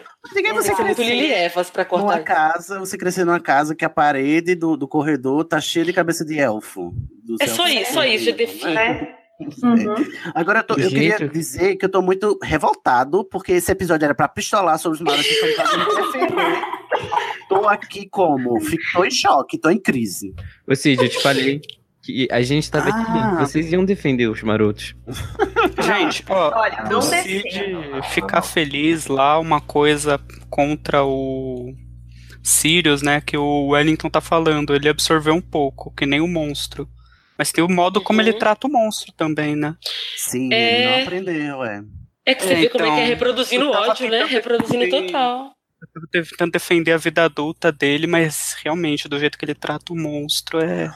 Bom, ao fim, assim, ao fim e ao cabo, para mim, o, o Sirius, ele, ele, ele viveu para crescer, é, sair da, daquela rebeldia que ele tinha, né, e da crueldade que ele tinha no, na sua infância e pré-adolescência e tal, só que por causa de- do, do trauma que foi a traição do Pedro e do fato dele ter passado 12 anos preso, né, lá no- com os dementadores, isso impediu que ele amadurecesse. E aí ele voltou e repetiu os mesmos padrões, né? De, de quando ele tinha sido preso. Então, assim, parece que ele ficou congelado no tempo, né? Então, é, ele tem 35 anos na, na altura que a gente conhece, mas, como a Bárbara mesmo falou, para todos os efeitos, ele estava com a mentalidade dos 21 ainda, de quando ele tinha é, corrido louco, alucinado, atrás do Pedro para vingar a traição, né? E aí eu Além- acho que isso traumatizou ele muito. É, e assim, além, da, além de ele ter sido traído por um amigo dele, ainda fez ele pensar que foi ele quem traiu o melhor amigo, né? Porque a ideia E foi aí foram anos e anos remoendo isso. Uhum. O tempo inteiro só pensando em ir atrás dele. Olha, E sem Além pensar disso- que a ideia foi dele, né? A ideia da troca. De passar por Peter. Então, isso é uma culpa também, eu acho que. Que eu acho que ele preferia ter sido torturado e morto do que enfrentar essa culpa de ter confiado na pessoa errada também. Então, acho que isso, e sem isso- contar que ele viveu boa parte desses 12 anos como um cachorro, né? Então, eu acho que ele desenvolveu também uma personalidade meio animal também. Acho que é por isso que às vezes ele tinha uns acessos de raiva, ele gritava nas reuniões da ordem. Acho que meio que por isso também. Também tem aquela questão do tempo que ele ficou isolado da sociedade. As pessoas, quando ficam muito isoladas da sociedade, elas vão perdendo o convívio social, elas vão se tornando mais agressivas e irracionais. Isso está na própria psicologia. E ele ficou 13 anos afastado de uma vida social, sem conversar com ninguém, sem ter com quem amadurecer. Então ele foi se tornando totalmente irracional. E sem falar dos próprios efeitos que o animago tem, que certos traços eles são levados para a sua personalidade. Os Isso é fato. animal, né? Uhum. Isso. É, é assim, é, é aquela coisa, a gente não sabe onde é, é o ovo e a galinha, a gente não sabe se ele é um animago porque tem traços daquela personalidade ou se tem traços daquela personalidade porque é aquele animago, entendeu? É na, na descrição, do- quando eles falam de animagos, né? Na, a J.K. fala de animago no Pottermore, ela fala que é, é um, é um misto, pelo que eu entendi, é um misto da personalidade. Por isso que o James é um, um servo, aquela coisa, tá, tá, tá, porque ele é muito parecido, sempre foi. Mas também pela facilidade do, pro- do projeto que eles queriam, né? Porque eles, eles se tornaram animagos por um projeto muito claro. Isso. Então, é, isso, também, é, isso também interferiu no processo que a gente vai falar, né? Mas também interferiu Uhum. no processo de animago.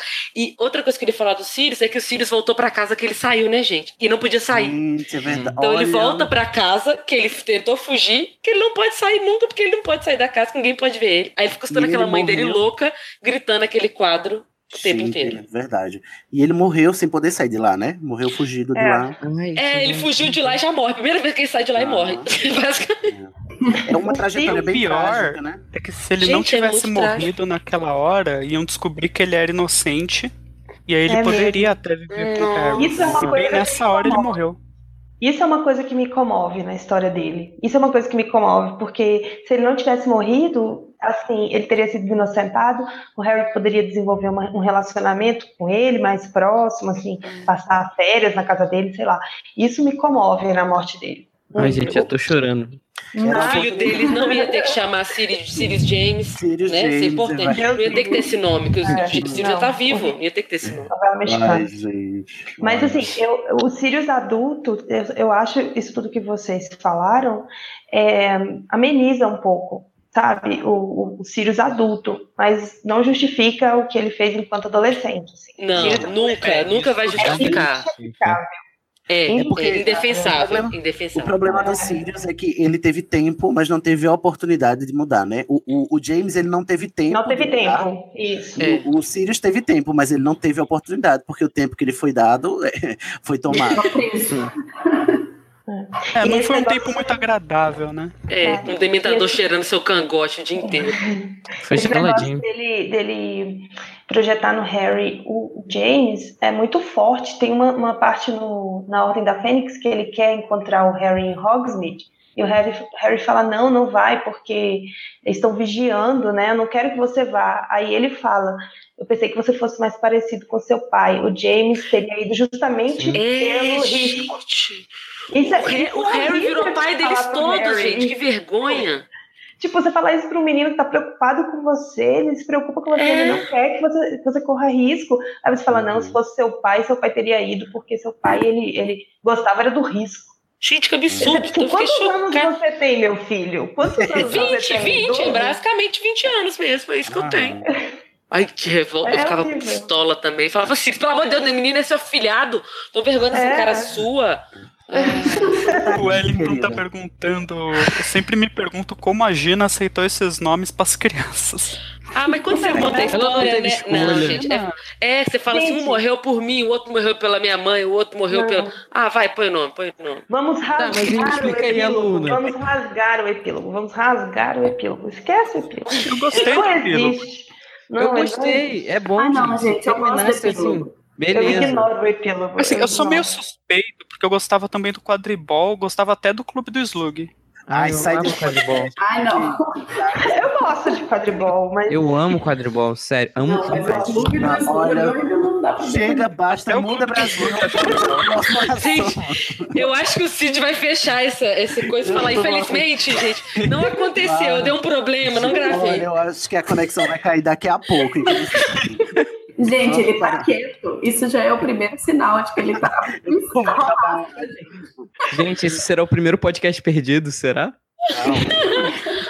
Ó, bom, uma informação final pro- sobre o Sirius, né? Já pra gente já juntar lá no final, depois que a gente falar dos quatro, é que o, o Sirius foi escolhido pela a Lilia e pelo o Tiago para ser o fiel do segredo, né? Como a gente mencionou, é, já que o bebê Harry estava em perigo. E o Sirius, né, achou uma boa ideia enganar, né? Porque todo mundo sabia que o Sirius e o James eram melhores amigos, ele disse: então vamos enganar o pessoal e, e fazer do Pedro o fiel do seu segredo, porque assim a gente despista. A gente no final vai discutir se, se esse raciocínio tem sentido, né? Mas foi a ideia dele foi essa, né? De despistar, é, deixando o Pedro como o guardião, o fiel do segredo, ao invés dele mesmo, né? Porque todo mundo ia pensar que era ele. O Sirius foi preso por causa né, dessa traição do Pedro, né? Ele correu atrás, o Pedro forjou sua morte lá com a história do dedinho, né? O Sirius foi acusado de matar o Pedro e de, de trair os, Potter. Portanto, né, foi acusado também de ser um comensal da morte lá do Voldemort. Passou 12 anos em Azkaban até que ele viu a, a foto do Pedro lá no ombro do Rony, lá quando eles viajaram para o Egito, né, no prisioneiro de Azkaban, e foi aí que ele conseguiu fugir para matar o Pedro, né? Não deu muito certo. Inclusive, Ai, foi o que deu errado, foi o que deu a merda para no livro o seguinte o Voldemort voltar à vida, mas tudo bem. Só isso. Sirius cagando tudo desde 1981, né? Gente, o Harry, quando ele fala, não mata não, você fala assim, mata sim. Mata, não mata ele não, mata sim. Gente, o Sirius, ele era aquele meme do diabo falando no cangote da menininha lá. Vai, faz, vai, Que isso? É, e o Sirius, né, para terminar a biografia dele, ele foi membro da primeira e da segunda ordem, né, da Fênix, né, tanto lá em 78 quanto em, em- nos anos 90, né, e com Harry também, inclusive, ele estava lá preso lá no Largo Grimald, que era a casa dele, né, é, que foi a, a, a sede da ordem lá, lá durante os livros do Harry Potter, e ele morreu, infelizmente, na na sala de mistérios, né, no salão da, da morte, né, do véu da morte, lá na, na luta do, do, do departamento de mistérios do Ministério da, da Magia.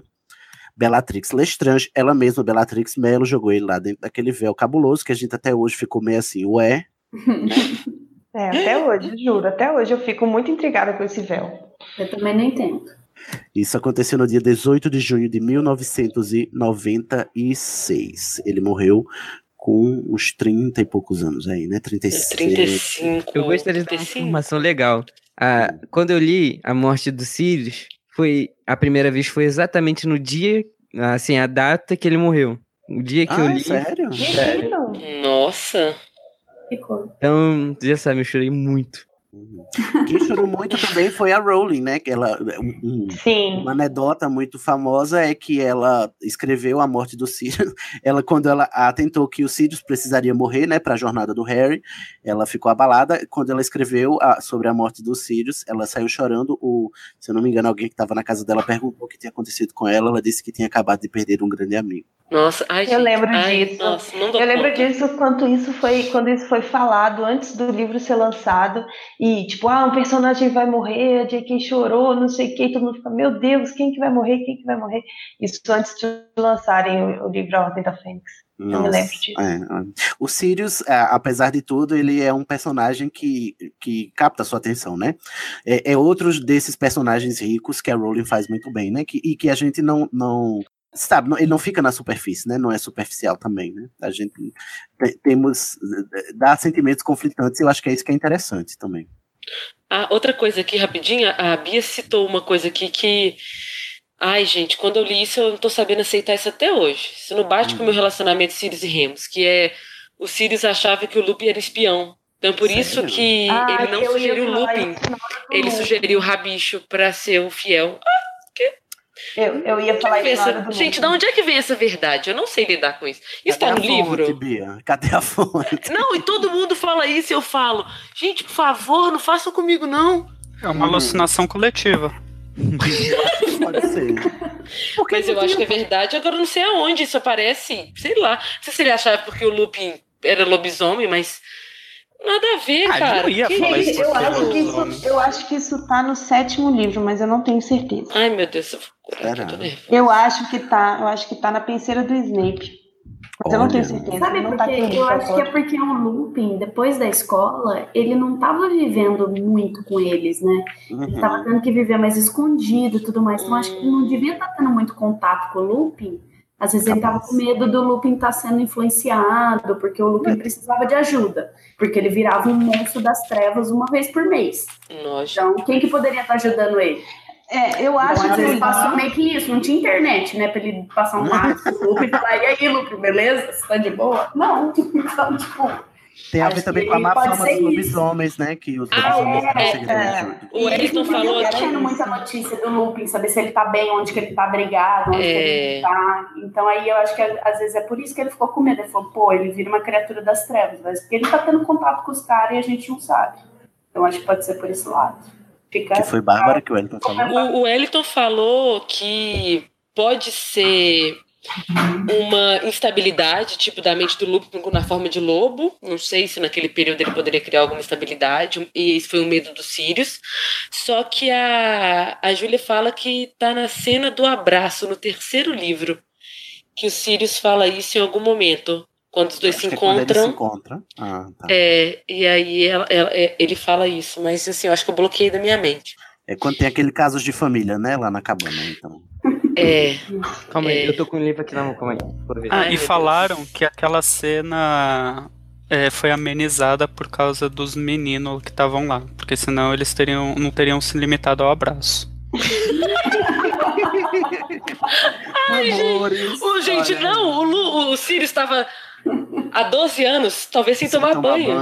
Gente, Mas eu eles estavam há respeito a 12 minha história. Bárbara, eles têm varinhas mágicas. Dava tudo. Ah, é- ah, gente, eu sou muito inocente. Esse mundo Lá- de trouxa me faz mal. Lavô tá novo, Bárbara. Vou dar no- Vamos passar para o, o looping agora, gente. Você me contou tudo, mesmo que não se lembre. Ai, agora é que agora meus olhinhos vão brilhar um pouco, né? Nesse mar de trevas. Vamos lá para a biografia do Remus, o Remo Lupin, né? Na tradução. Ele nasceu em 10 de março de 1960, o que significa que é pisciano, ou seja, aloado mesmo. Total. Ai, gente, olha essa, essa JK não dá ponto sem nó, né, gente? Não, não, é muito louco. O apelido dele é Aloado, né? Ou Mooney em inglês. Eu achei que dessa vez ali acertou, né? Sim. Não Melhor, podia ser melhor outra tradução. né? O Mooney. Ele, o patrono dele é- era um lobo, apesar disso nunca aparecer, né? Uma, é uma informação extraoficial, porque também, segundo o texto do Lupin, a gente vai fazer um episódio da vida do Lupin só, só específico a ele, tá, gente? Vai ter um episódio dele e da Minerva, eles dois juntos. Porque a vida do Lupin é muito, muito extensa. Assim, tem um, um capítulo inteiro de um livretinho só sobre a vida do Lupin e sobre lobisomens. A gente vai se, se dedicar mais lá. Então aqui a gente vai ficar só, só com as generalidades. Mas um dado interessante é que ele tinha vergonha do patrono dele, né? Por ser um lobo, por causa da sua condição de lobisomem. Eu adoro aqui na pauta tá esposo ou esposa, né? Sirius Black. Não sei quem escreveu essa pauta. Nifadora Tonks, né? Depois do affair que ele teve com Sirius Blacks na adolescência, né? Aquele amor, aquele amor animal, aquele amor, amor assim, é, insensato. Lupino. Né? Lupino, cachorro, assim, um cachorro e um lobo, né? Muito, muito animalesco. E ele conheceu a Ninfadora Tonks, né? Que era. A, a Ninfadora é prima do, do Sirius, Sirius. inclusive, né? Inclusive.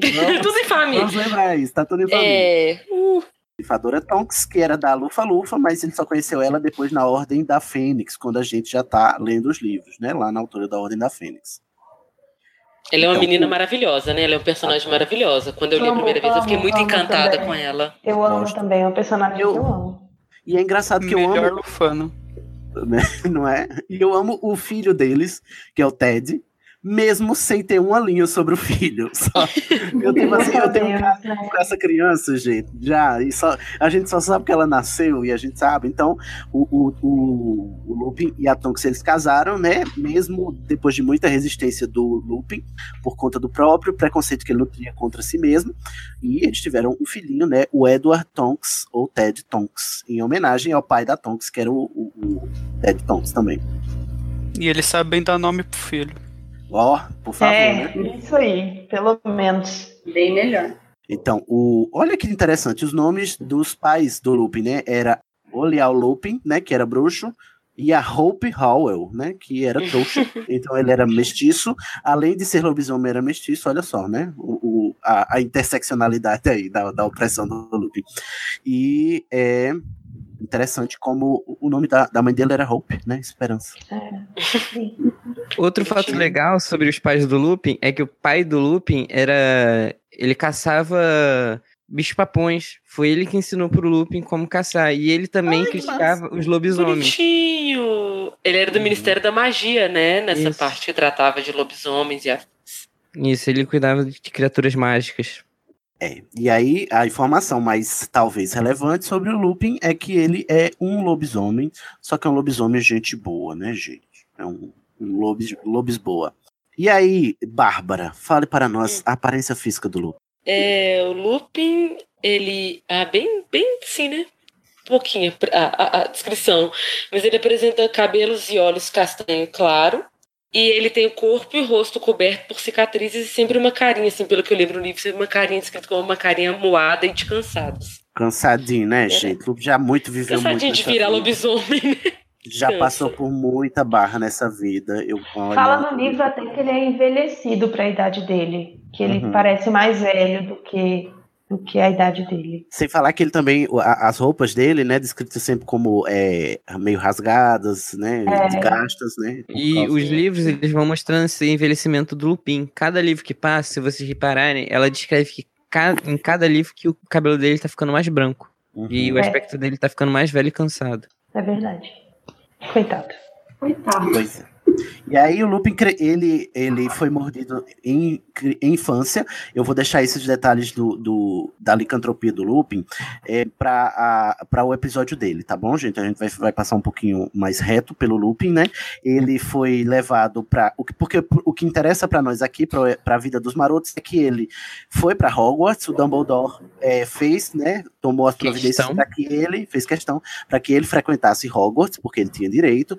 Ele botou lá o Salgueiro, o lutador, né, que a gente conhece lá no terceiro livro, no segundo, aliás, né, que é um dos meninos Jabata, a gente é apresentado, Uhum. para tampar a passagem do túnel que levava até a Cabana dos Gritos, onde o Lupin poderia se transformar com, com tranquilidade, sem perigo de machucar ninguém, né. E aí foram todas essas providências que o Dumbledore tomou, tá? E, ó, O Dumbledore fez uma coisa certa, né, com esses alunos uma vez na vida, né, depois esqueceu. Foi dedicado um dia na vida, depois com o Harry ele só fazia ignorar. 100 pontos pra Grifinória.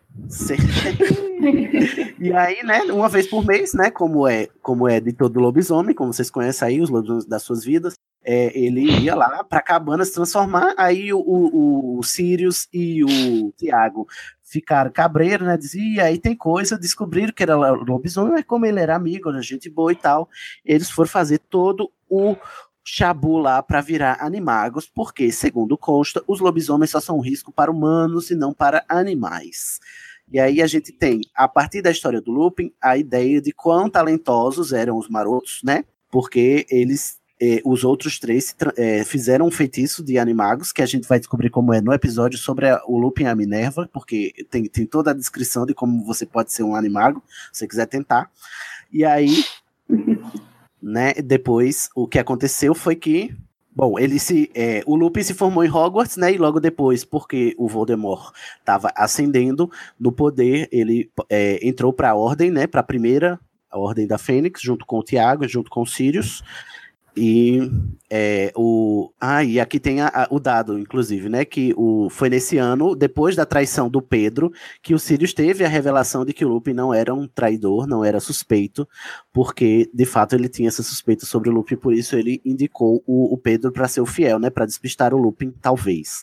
E depois, olha a tragédia, né? Ele só descobriu que o Lupin era confiável porque o, o verdadeiro traíra deu as caras, né? E, e- e deu, deu no que deu, né? Não sei lidar com isso aí. Depois, o, o Lupin, ele participou da Segunda Ordem, né? Ele viveu, ele foi professor de defesa contra as artes das trevas no terceiro ano do Harry Potter, né? Como a gente leu em Prisioneiro de Azkaban. Melhor E matéria. Ele, né, melhor matéria. Nesse ano já havia é, sido desenvolvida uma poção que ajudava ele nas suas transformações, que é a famosa poção de Matacão. E é, ele é, conseguia se transformar em lobo sem, sem ficar selvagem, né? Quem fazia a poção para ele era o Snape. Daí mais, um, mais uma coisa para o Snape ter ressentimento, além de tudo, tá, ter- tá cuidando desse caba que, que era amigo dos agressores dele. É pra defender já? Não, calma. Depois o que aconteceu? Foi demitido porque é, foi demitido porque descobriram, né, no final do ano, que ele era um lobisomem e, portanto, não aceitariam ele enquanto professor de lá. Participou da segunda Ordem da Fênix, lá no, no quinto ano do Harry Potter. Certo. Ele morreu no dia 2 de abril, lá na Batalha de Hogwarts, né? Lá no final do, do Relíquias da Morte. Morreu ele e sua esposa Tonks, deixando o pequeno. Ted. A última informação sobre o Remo Lupin é que ele é um lindo. Amo Lupin. Gente, meu Ó, apelido é Aluado, coisinha. só pra deixar claro. Só uma coisinha antes. Ah, O Júnior falou que. é, como é que era o nome? Pet food é o nome da almofadinha lá, dos os, os pés almofadados dos cachorros. ah, E tá. significa movimentar sem fazer barulho. Só que ele Hum. pesquisou mais e viu que tem um negócio do folclore do norte da Inglaterra que é um cachorro peludo que guarda cemitérios. Um tipo de monstro ou espírito. Ah, tipo o, o, o Grimm, né? O, Ah, tipo Green. Sim. como é que chama o Grimm em português? Eu tô fazendo a Sasha aqui. O, Sinistro. o Sinistro. O Sinistro. É, né? É por isso. Ah, Pensavam que a JK não me decepciona mesmo. É, o Harry, na primeira vez que viu ele, pensou que fosse um sinistro. É, ele Por passa, ele passa o tempo achando que ele é o Sinistro, né? Que ele é o Grimm. É ótimo, mas a gente já, já acabou com o Sirius, tá? Agora a gente tá nesse limbo do loop, que eu chip- me chipo com ele, inclusive, um Sugar Daddy maravilhoso. Loop Olha só, ô, ô, ô, Cid, você deveria terminar de ler a pauta Ah, pra ver se você vai continuar amando o, o Remus ou não. por olha. gente? Me revela Você aí. lembra, da, você lembra daquele cena, aquela cena no final que o Remus tem vários pedaços, né, no sétimo livro. Remus encontra Harry e fala: "Ah, vou casar com o Tonks. Tonks tá grávida". Aí o Harry: "Ah, bonitinho, não sei o que lá". Passa um tempo, Remus aparece lá no Largo Grimald falando: "Vou embora com você". Aí o Harry falou: "A menina Eu tá sair pra comprar grávida?" um cigarro. É, é. Mas a menina não tá grávida? É, tá grávida, mas tô nem aí. Vou com você porque eu sou vida louca. Aí Harry fala: Ai, gente. Re- Não, Recobre o seu juízo, pai de família. Volte para o seu lar. Volte para a sua criança. Volte para a sua mulher. Não, E aí o, o Remus, não, ai, você é muito só. moralista, Harry. Ah. Popopó, pupupu. Vai embora, bolado. Você fala, não é possível. Não é possível, Harry Potter, Olha 17 só. anos, cuidando de homem de 40. É isso. Ih, calma, Ele calma. tava com medo. Bárbara, ele eu não fugiu de admito medo. que você, você foi veludo pros dois anteriores e agora você vai falar Não, contra eu o sou é veludo para todos. Mas ó, a gente não vamos viver na ilusão de que o Remus também não, Não. pisou na Ó, bola. Olha só, que Então, o tá problema dele é que ele tinha medo de machucar o filho dele. Uhum. Né? Ele era um lobisomem, tinha medo de alguma hora perder o controle, acabar machucando a Tonks, o filho dele. Entendo que é o- ele ficou com medo de machucar o filho dele, mas ele teve aquela típica reação de macho, né? Que foge da paternidade. É verdade. É verdade. Eu sou obrigada a concordar com a palestrinha. É. É, então, não vou passar mão, não vou passar pano pro Lupin, não, mesmo não.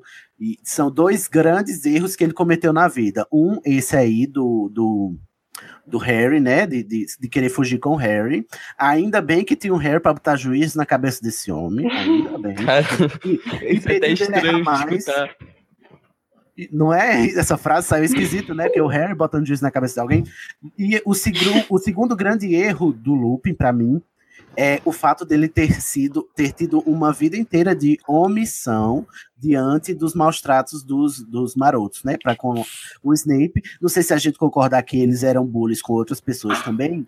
O Snape, o, o Lupin, ele era omisso, né? Era omisso. Foi total conivente com o que acontecia. E é claro que a gente não, ele tem motivos. É claro que a gente pode entender os motivos dele. E eu acho os motivos dele, inclusive, Muito por isso que eu gosto do. Luke, mais, mais, é, é, mais fortes Realistas. do que os motivos dos, dos outros dois, mimados, né? Porque o, o, o- eles eram escrotos porque eles eram mimados ah, e, e eram ricos e, e bajulados. O Lupin, ele foi omisso porque ele encontrou naqueles dois únicos sujeitos que o aceitaram como ele era, quando ninguém mais aceitava. E eu acho, eu sendo o Lupin, eu talvez tivesse sido omisso também com as duas únicas pessoas que me aceitavam como eu era. Entendeu? Eu não faria diferente, não. É, Eu acho que concordo. não. Mas engraçado, a Mas, assim- descrição no, no livro ela é muito engraçada, assim, ela é uma descrição. Quando eles falam que o Snape tá sofrendo bullying no quinto livro, eles falam assim que o Lupin ele tá lendo um livro. Eu achei, eu fiquei muito chocada porque ele não tá tipo é, não intrometendo, vendo a situação e não intrometendo. Ele tá tipo não reparando o que está acontecendo. Eu achei aquilo um pouco, eu não entendi, eu achei um pouco chocante, você acredita? Tipo Você assim, achou que ele não estava reparando? Eu não, eu não acho, não. Eu acho que ele estava fingindo que ele não estava vendo.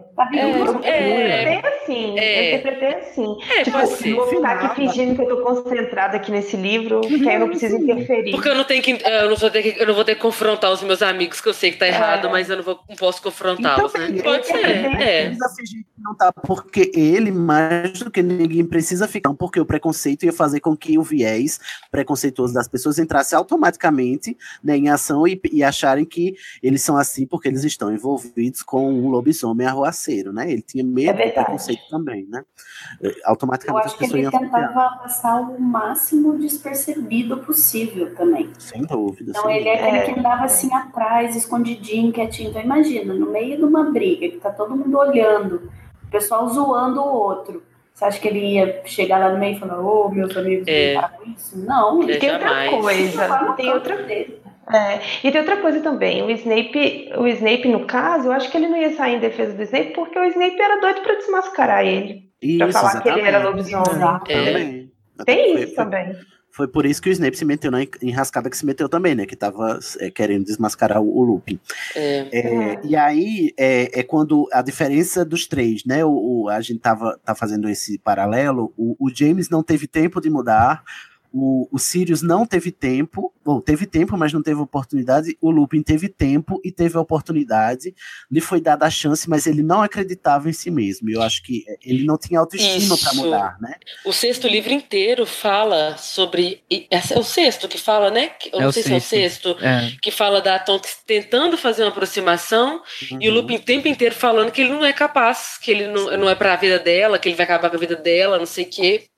Então, é, ele, ele tinha uma ideia dele muito, muito assim, equivocada, né? Muito inferior. e é. E eu acho que isso faz toda a diferença, porque ele morreu eh, já depois dos 40 anos, né? Uhum. É, tendo nascido em 60, morreu em 98, né? Morreu com 48 anos, perto dos 50. É. E aí é, ele teve todo Não, esse gente, tempo para amadurecer. 38? Ah, é. É, 98, 38. E os Quase cabos de 40. mano aqui estão, ó, olha, quase 40 anos. E ele teve toda a oportunidade de amadurecer, mas o amadurecimento dele foi é, impedido, né? Retardatário, por causa da sua da sua falta de confiança em si mesmo. Então, ele, ele- se ele não tivesse que conviver com esse preconceito do, do- do- da sociedade bruxa, ele teria florescido muito mais do que floresceu, né? Embora ele não tenha negado Sim. seus princípios em nenhum momento, né? Ele foi espião para os lobisomens, com os lobisomens para a ordem. Ele foi se meter no lugar, provavelmente, onde ele mais odiava, que é entre essas pessoas, né? Ou nesse, nesse ambiente em que reforça o preconceito, né? Do, do, da- do mundo bruxo, porque os lobisomens também não fazem muita coisa para sua fama ser boa, né? E, É. e quão difícil deve ter sido para ele ter que, o trabalho dele ter que ser esse, né? De convencer. E não, é, e não só viver entre, as, pessoas- entre os lobisomens, mas encontrar a pessoa que mordeu ele, né? Também, Conviver com o cara que mordeu É, ele. No- e, e- e outra coisa também que a gente nem falou, mas quando eh, os Mar o James e a Lily morreram, ele fugiu, né? Assim, ele. Porque todo mundo morreu no fim, né? Não tinha mais ninguém, né? No caso, ele estava sozinho. Todos os amigos dele, que era o Porto Seguro, né? Que era as únicas pessoas, fora os pais que, e Dumbledore, que o aceitavam como ele era, tava todo mundo fora, né? Então, Peter, teoricamente, morreu, Sirius preso. E como preso, como assassino, como né, traidor dos, dos amigos, e os dois outros mortos também. Então, nesse período todo, até o Dumbledore encontrar ele de novo e, e, e tal, para ser professor, ele ficou esse período inteiro ou fugindo, ou passando fome, ou sem casa. Ele passou, tipo assim, muitos anos na miséria total, mudando de casa sem parar, sem ter onde morar. Não consegue, porque, não consegue emprego. porque as pessoas começavam a reparar e aí ele tinha que sair correndo. E aí ele não conseguia ter emprego, não conseguia ter dinheiro, não conseguia nada. E é por isso que muitas, assim, tem- no fandom tem sempre essa questão. Por que que nesses 13 anos o Lupin nunca foi atrás do Harry, né? Porque ele era amigo do, do Tiago também, né? Então Uhum. ele era, era próximo do Harry. Por que que ele não foi? Aí, assim, eu, pra mim tá muito explicado por que que ele não foi porque ele estava cuidando da própria sobrevivência. Ele Sim, não tinha ele não tinha condições. Não, assim, sua cabeça tá como, né? Seus, todos os seus amigos estão fudidos. Uhum. Sua estrutura toda caiu. Começa a falar: Oi, Harry, então eu não tenho nada, eu sou um lobisomem, mas vem morar comigo. Pois é, exatamente. O que, Que? que, Você não tem, Também, né? você não tem Mas- Um pouco de condições. orgulho. É. Também. O que, é que ele ia ter para oferecer? Ele próprio, mesmo que ele tivesse alguma coisa, ele não ia acreditar nunca que ele ia ter algo para oferecer pra Gente, Harry. tem outra coisa também, porque o Dumbledore, agora que veio uma, uma ideia, o Dumbledore sabia que o Remus estava vivo, mas o Dumbledore deu Harry pros tios. Sim. Como é que o cara ia e falar, oi, não, larga os tio, bobo, vem morar É comigo. verdade. se o próprio Dumbledore- cara, se o Dumbledore em pessoa entregou o menino pros tio, o cara vai fazer o quê? É nada, né? Não, e outra coisa, a casa dos tios não era protegida? é, Não tinha É. nem como saber, né? Onde era. Não, Mas é, eu acho que ele não questionaria a decisão do Dumbledore, né? Isso que a Bárbara É, tá querendo dizer, né? é, não, Ah, porque sim. assim, o próprio, porque assim, ele, ele não sabia, assim, esse feitiço a gente só sabe no final, né? Ele também não sabia dessa proteção da Lily.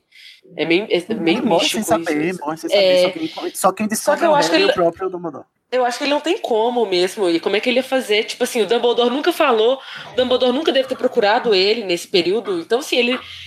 Ou ele também não procurou o Dumbledore, então não, não era como se ele fosse um dia aparecer na casa dos, do, do- da família lá da Petune e falar: Oi, Harry, sou seu tio emprestado.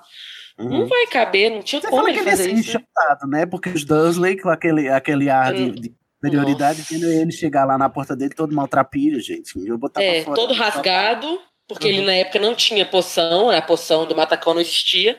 Então o cara chega lá todo regaçado e falou: Meu amigo, eu sou pai do. Pronto, já- a fama dos Potter já era ótima. Aí chega o Lupin, aquele visual maravilhoso. Sou amigo do pai do Harry. Massa, massa, tá, tá ajudando muito. Ô, gente, mas assim, vocês acham, vocês acham que as pessoas sabiam onde o Harry estava nos 10 anos entre a morte dos pais dele e, ele ir pra escola, a não ser o Dumbledore? As pessoas sabiam? que não. Sabia. Sabia No- que tem no primeiro que livro fala do- né? É, no primeiro livro fala que tinha um monte de gente estranha que, que ele encontrava, que às vezes falava com ele, que apertava a mão dele. Em- Na maioria dos livros ele conta isso. Que o pessoal Uhum. falava com ele, mas ele não sabia o que estava rolando. Não, tem- Não, mas eu acho que é eu não porque me essas engano, é um- pessoas encontravam ele e reconheciam ele, mas ninguém sabia exatamente onde ele morava. Onde ele morava, não- tipo, É, sem ser Casa que mesmo, né? passou ali na frente, é. Não Eu sei, acho eu que acho que ninguém a sabia. Dédalus Diggle sabia. né? É, o Digo sabia, a se- a senhora Fig também sabia. A senhora fica era espiã, né? Mas- foi botada lá pra, pra cuidar dele, né? Gente, esse plot twist da senhora Fig, gente, eu fiquei tão bestificado quando eu descobri. Eu a- também. Eu achei Ai, muito legal, de verdade. Muito, Eu fui ai, ver o plot no filme, eu fiquei sem entender nada. Fiquei, gente, que, que, que é essa é essa mulher? Quem mulher? quer saber? Ai, gente, os filmes. Ai, os filmes, né? Tipo, ó, Não, posso, já que vocês falaram dos filmes, posso só fazer um, um comentário aqui? É, eu, eu vi Potter primeiro pelos filmes, depois que eu fui ler os livros. Então, tipo assim, nos filmes é uma injustiça, uma puta falta de sacanagem que eles fazem com os marotos. Essa é a verdade. Porque eles não contam nada da história dos marotos. Não. Você não fica sabendo nada. No entanto, que do Tiago, por exemplo, você não tem ranço nenhum dele. Pelo contrário, você tem amor. Você fala, Aí tem "Nossa, gente que ele é o pai do com o Thiago." Harry, ele é tão fofo, ele é o pai do Harry Sirius, ai, o Sirius é lindo, não sei o que. Aí no sexto filme você vê um bullyingzinho com o Snape, você fala, ah, beleza, eles fazem um bullyingzinho. não pega Não dá nada. pra ter noção do que eles faziam. E outra Sim. coisa, essa história dos animagos e tudo mais, você não tem noção. Quando eu fui ler os livros e eu descobri tudo isso, eu fiquei tipo, what? Como assim? Parece outra Tipo, história, né? É outra história completamente diferente. Tipo, o mapa dos marotos passa a ter um outro significado totalmente diferente. E toda a amizade deles. Aí você começa a compreender realmente. Porque nos filmes é um absurdo. É um absurdo. É fazem por isso, é por isso que eu odeio o filme do Prisioneiro de Azkaban. Eu odeio, é um filme que é eu das menos gosto. Não, Para, juro, gente. Aí vocês é já estão passando dos limites. Não, mas é Sério. que uma das partes mais legais da história, eu acho, é essa amizade deles. Não, faz falta Ele mesmo. conta um pouco do, do passado do Harry, do passado do É porque eu acho que para entender a história dos Sirius no Prisioneiro de Azkaban e toda a profundidade da história dos Sirius no Prisioneiro de Azkaban, a gente tinha que conhecer a história dos marotos. Tinha que E isso saber fica totalmente sem ponta, tipo, fica o trem jogado no, no filme. Mano, se fosse um diálogo, naquele, naquela cena toda na Casa dos Gritos, aumentasse o diálogo em três minutos, o filme, pronto, já virava outra coisa. Você já Exatamente. tinha uma noção. Enfim, era só esse meu comentário. Vamos, já pistolamos sobre o filme já, a gente pode fazer um revival, inclusive. É, para terminar, né, o plot que o, o papel que o Lupin é, é, cumpriu lá na, em todo o embrólio lá da casa, né, do, da morte do, do Tiago e da Lilian, é que ele foi suspeitado pelo Sirius, né, e por isso o Sirius trocou lá de papel com o Pedro, e aí deu a bosta que deu, não é mesmo? O Sirius fazendo merda desde 1960. Podemos passar para a última alma cebosa? Ah, não, Ué, vamos tem parar outro agora. maroto? Tem outro maroto? Eu Não conheço. Não, gente, Ah, beijo. Olha, esse Grifinório Ai, é tá vendo? Na hora de falar do maroto, filho da mãe, o povo quer fugir. Grifinória, olha, sei não, viu? Vamos lá sim falar sobre ele mesmo, a alma cebosa mor Pedro Pettigrew. Você me contou tudo, mesmo que não se lembre. Pedro Pettigrew é tão ceboso que não tem nem data de nascimento. A gente só sabe que nasceu em setembro 1959 e 1960. Ou seja, a gente não sabe nem qual é o signo dele, né? Pra dizer, pra, re, É. pra o quê? Pra reasseverar nosso viés, né? Nosso julgar. preconceito. pra gente ampliar nosso preconceito. O- ele também era um animago, né? Ele era, se transformava num rato, não por acaso, né? Que foi o traidor. O apelido dele era Rabicho. Eu acho ok, Rabicho, para Wormtail, que é, é, é o quê? Traduzindo Cauda de verme? Cauda de verme. minhoca, cauda de verme. É, uma coisa assim. Nossa, é muito mais trágico. Combina. Cauda de verme pra. É, um, é um verme Nossa, que pesado. Ele é um Rabicho é fofinho, né? Rabicho é fofinho, né? É, Eu fofinho demais. Podia ser menos fofinho. Podia ser mesmo. O Wormtail, que não é fofinho. Não é fofinho. A gente Provando não que os sabe. marotos faziam bullying com eles mesmos. Ah, com ele. Exatamente. Entre si, né? Entre si. Era Tipo almofadinhas, era rabicho. Não, mas é foda, né? Como os, os nomes são todos massa, né? Tipo assim, dos outros, né? Aí chega, tipo, Muni, como você chama? Ah, Wormtail, ok? Porque é o máximo que você merece. Que Mas isso, acho que é é tipo brother. aquele- aqueles, aqueles brother que se zoa, né? Eu acho que tem isso, né? É, mas dele devia zoar mais o Peter, né? Claramente. Claramente. É, ele era, ele era o patinho feio do grupo. Hum. O Pedro, ele não consta o patrono dele, provavelmente ele não tinha, porque segundo o cânone Bruxos das Trevas não tem patrono. Tem um conto também no Pottermore de um bruxo das trevas muito antigo que tentou conjurar um patrono para controlar os dementadores dele. Quando ele conjurou o patrono, saíram é, tipo vermes da varinha dele e devoraram Ai. ele. Nossa. bem. E a justificativa da Rowling para que os bruxos das trevas não tenham patrono é que os bruxos da- das trevas eles não precisam espantar dementadores porque eles se estão de coluio com eles, entendeu? Então, para que ter um patrono, né? Se são os apoiadores, né, da sua causa. É. Ué, mas se fosse assim, como é que os dementadores podem sugar a alma dos prisioneiros de? Não, mas nem todo prisioneiro é das trevas, né? Ah. O, o Sirius, ele estava preso injustamente, por exemplo, né? É, tem muita Ah, gente que é mas teve trevas que. Não deram uma sugadinha na Bellatrix nenhuma vez. O Bartol Não, Crouch. foi- Mas teve o Bartol Crouch Jr. O Bartol. Crouch Jr. foi sugado a alma dele. Foi também. Mas ele isso- também não era perfeitamente das trevas, convenhamos. Não, gente, Ele era. calma, calma, vamos esclarecer uma coisa. Os dementadores, eles causam efeito sobre todo mundo. Só que eles não vão sugar as almas daqueles que, que estão dando alimento para eles, né? Então, provavelmente lá, quando o Voldemort estava livre e estava com a- os seus comensais a serviço, os, os dementadores não atacavam os comensais porque eles estavam a serviço do Voldemort, porque era vantajoso para eles, né? Não é que eles não pudessem, né? É, eles não são Uhum. seres irracionais, né? Os dementadores. É. Mas os Comensais da Morte só não conseguiam conjurar patrono enquanto Comensais da Morte, porque o Snape tem patrono. Então depois que ele deixou de ser Comensal da Morte, aí ele passou a ter, né? Passou a ter, que ele se redimiu, né? Uhum. É. Olha só, os pais do Rabicho a gente também não sabe, olha só, esse Rabicho filho de chocadeira, ninguém sabe, ninguém viu. A mãe dele, a gente sabe que a mãe dele era bruxa, mas não sabe se o pai era bruxo ou trouxa, então a gente não sabe a linhagem dele, se ele é mestiço, se ele é puro sangue. Pettigrew não aparece em nenhuma da- das famílias lá, daquelas famílias tradicionais bruxas, né, que tem uma lista lá das 28, então não, não consta Pettigrew, então a gente também acha que ele, se for bruxo puro sangue, é das famílias menos tradicionais. Aí como é a aparência dele, Bárbara? Não, Peter, ele era baixo, ele tinha os cabelos claros, claros. É, Ele tinha uma cara de rato, né? Que lembrava uma cara de rato com nariz empinado e os dentes da frente eram grandes. E ele sempre parecia também estar assustado, assim, sempre falando de um jeito assustado, meio nervoso. Meio nervosinho, né? Ele fica. Ah, ele é aquele que fica. É, medrosinho, amassa- medrosinho. Sabe, amassando a mão uma na outra, assim, apertando os dedos? É, é.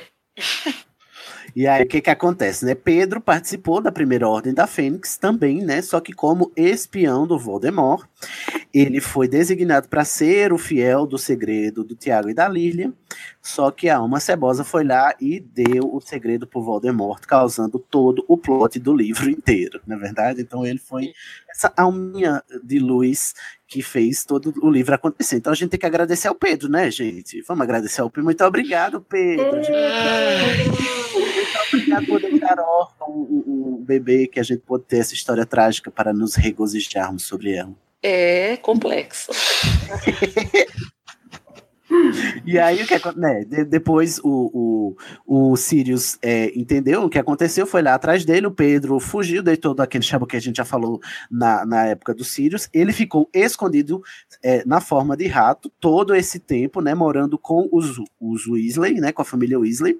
Eu acho engraçado essa escolha, ele foi para uma família de, de bruxos tradicionais, mas bruxos assim, pobres, né, que não chamam muita atenção né? Porque ele podia, sei lá, ou uma família que fosse mais, é, é, como é que se diz?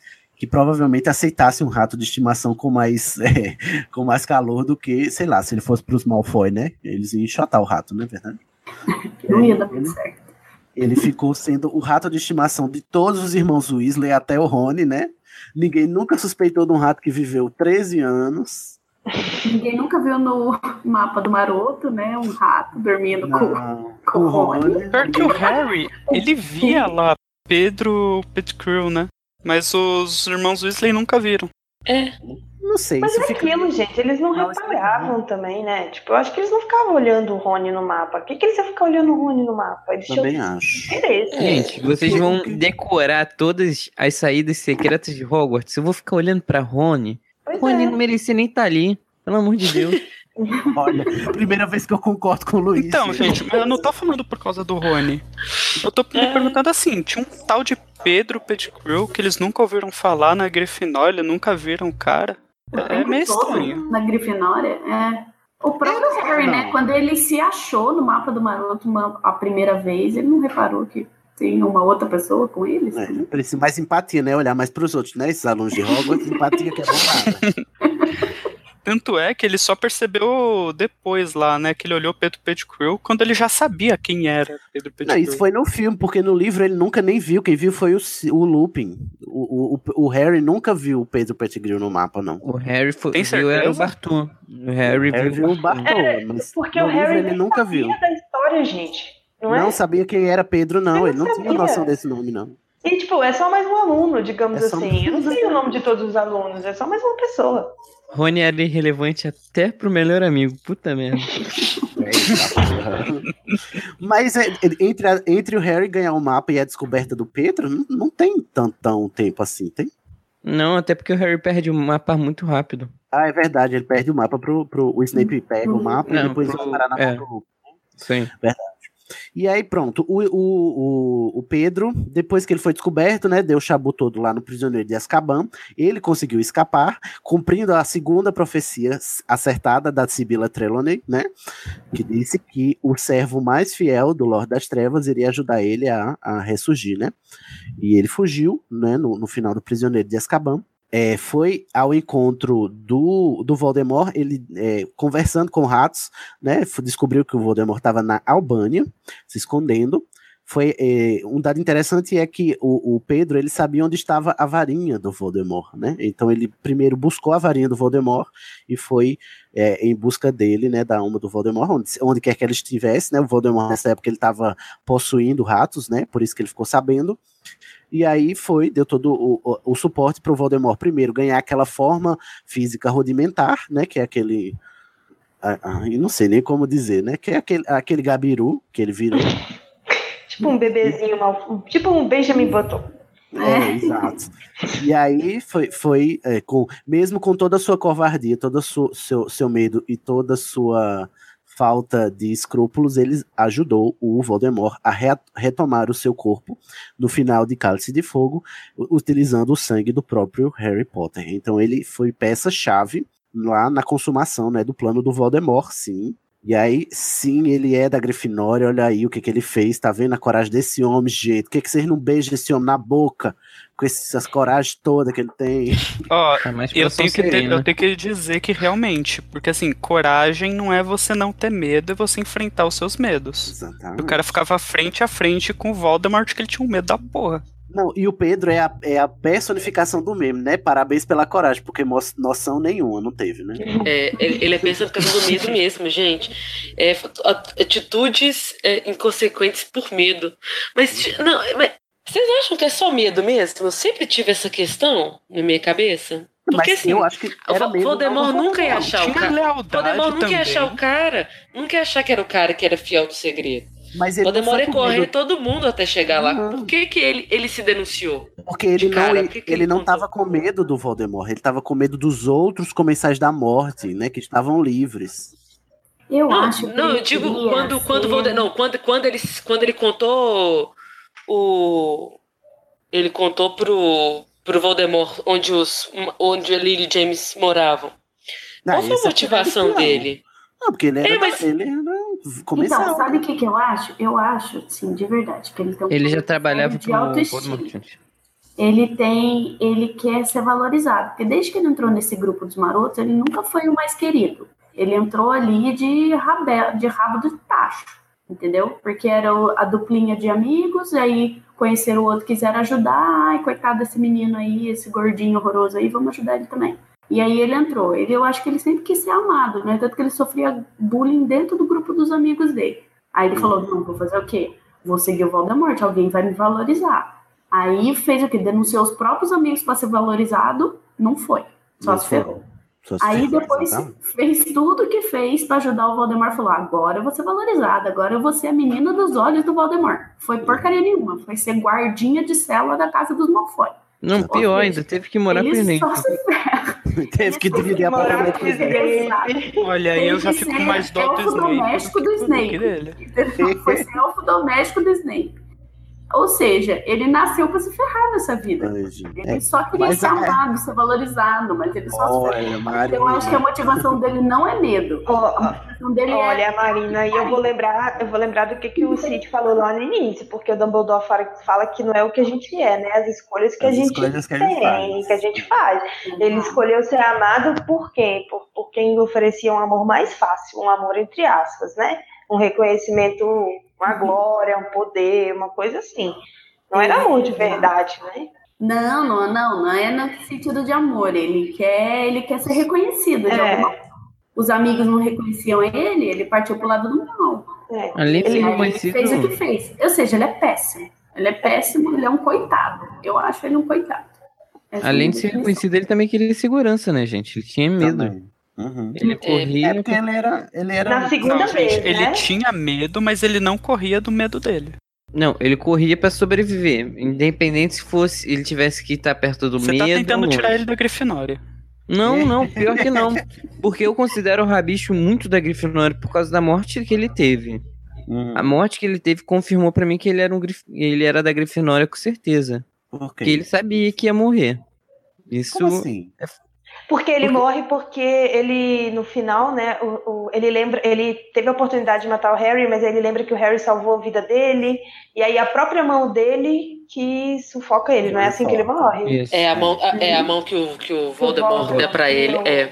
Mas qual é a relação que tu tá fazendo disso com, a- com o fato de ser Grifinória, Luiz? A entendi. questão da coragem e da lealdade. Ele foi leal ao que o Harry fez por ele. Então ele teve Uhum. coragem de enfrentar Voldemort e enfrentar o que fosse pra pagar a dívida dele. Tá, mas tu falando Ele assim, era parece que ele passou três anos enfrentando o Voldemort. Foi um, foi um segundo só, tá? Foi um Vamos- segundo, foi um assim, segundo. Foi um segundo que mudou a história dele e mudou a história do Harry. Se não fosse isso, o Harry poderia estar morto e Você tá falando que é isso que torna ele um Grifinório. Sim, cara, não só Uma isso. dúvida. Não, não só isso.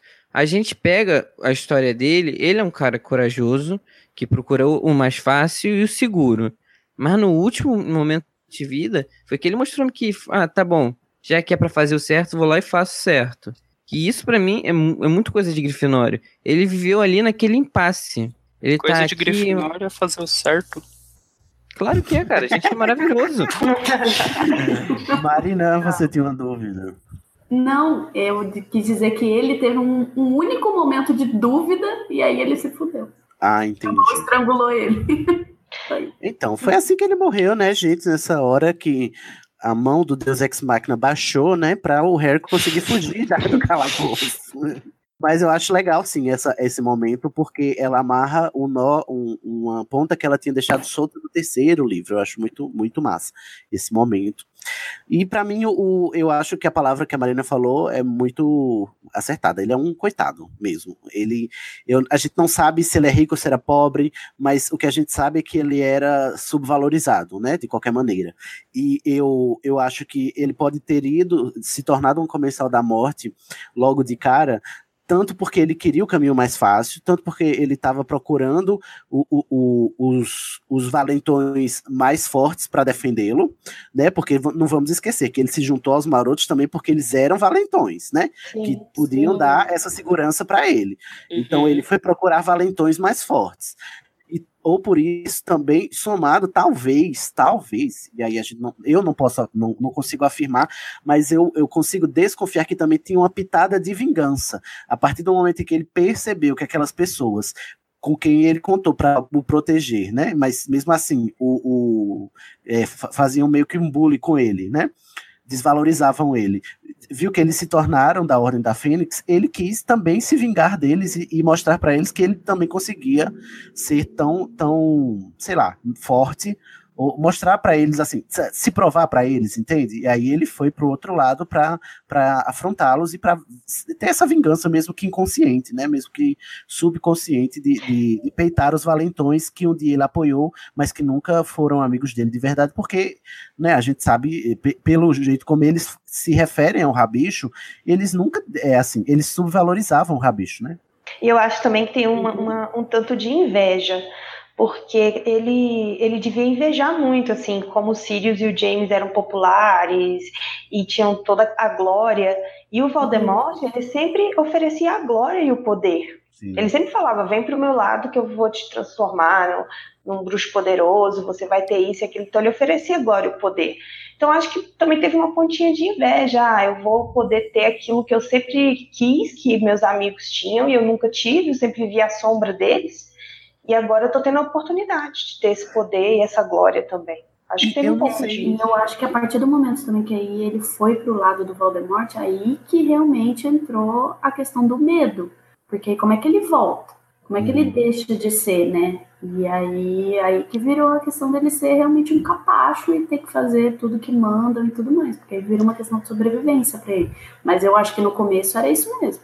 Era inveja, era um rancor de não, não ser o mais popular, de não ser o mais querido e tudo mais. Ele falou: ah, alguém vai me dar isso. Eu acho que é o lado das trevas. Só e vamos para um momento. Vamos parar um momento para pensar nele sendo da Grifinória, né? Que é, é a questão mais questionada, né? eh, Do, do fandom, né? E da discussão. É, o, o, que, o ato que define o rabicho é a traição, né?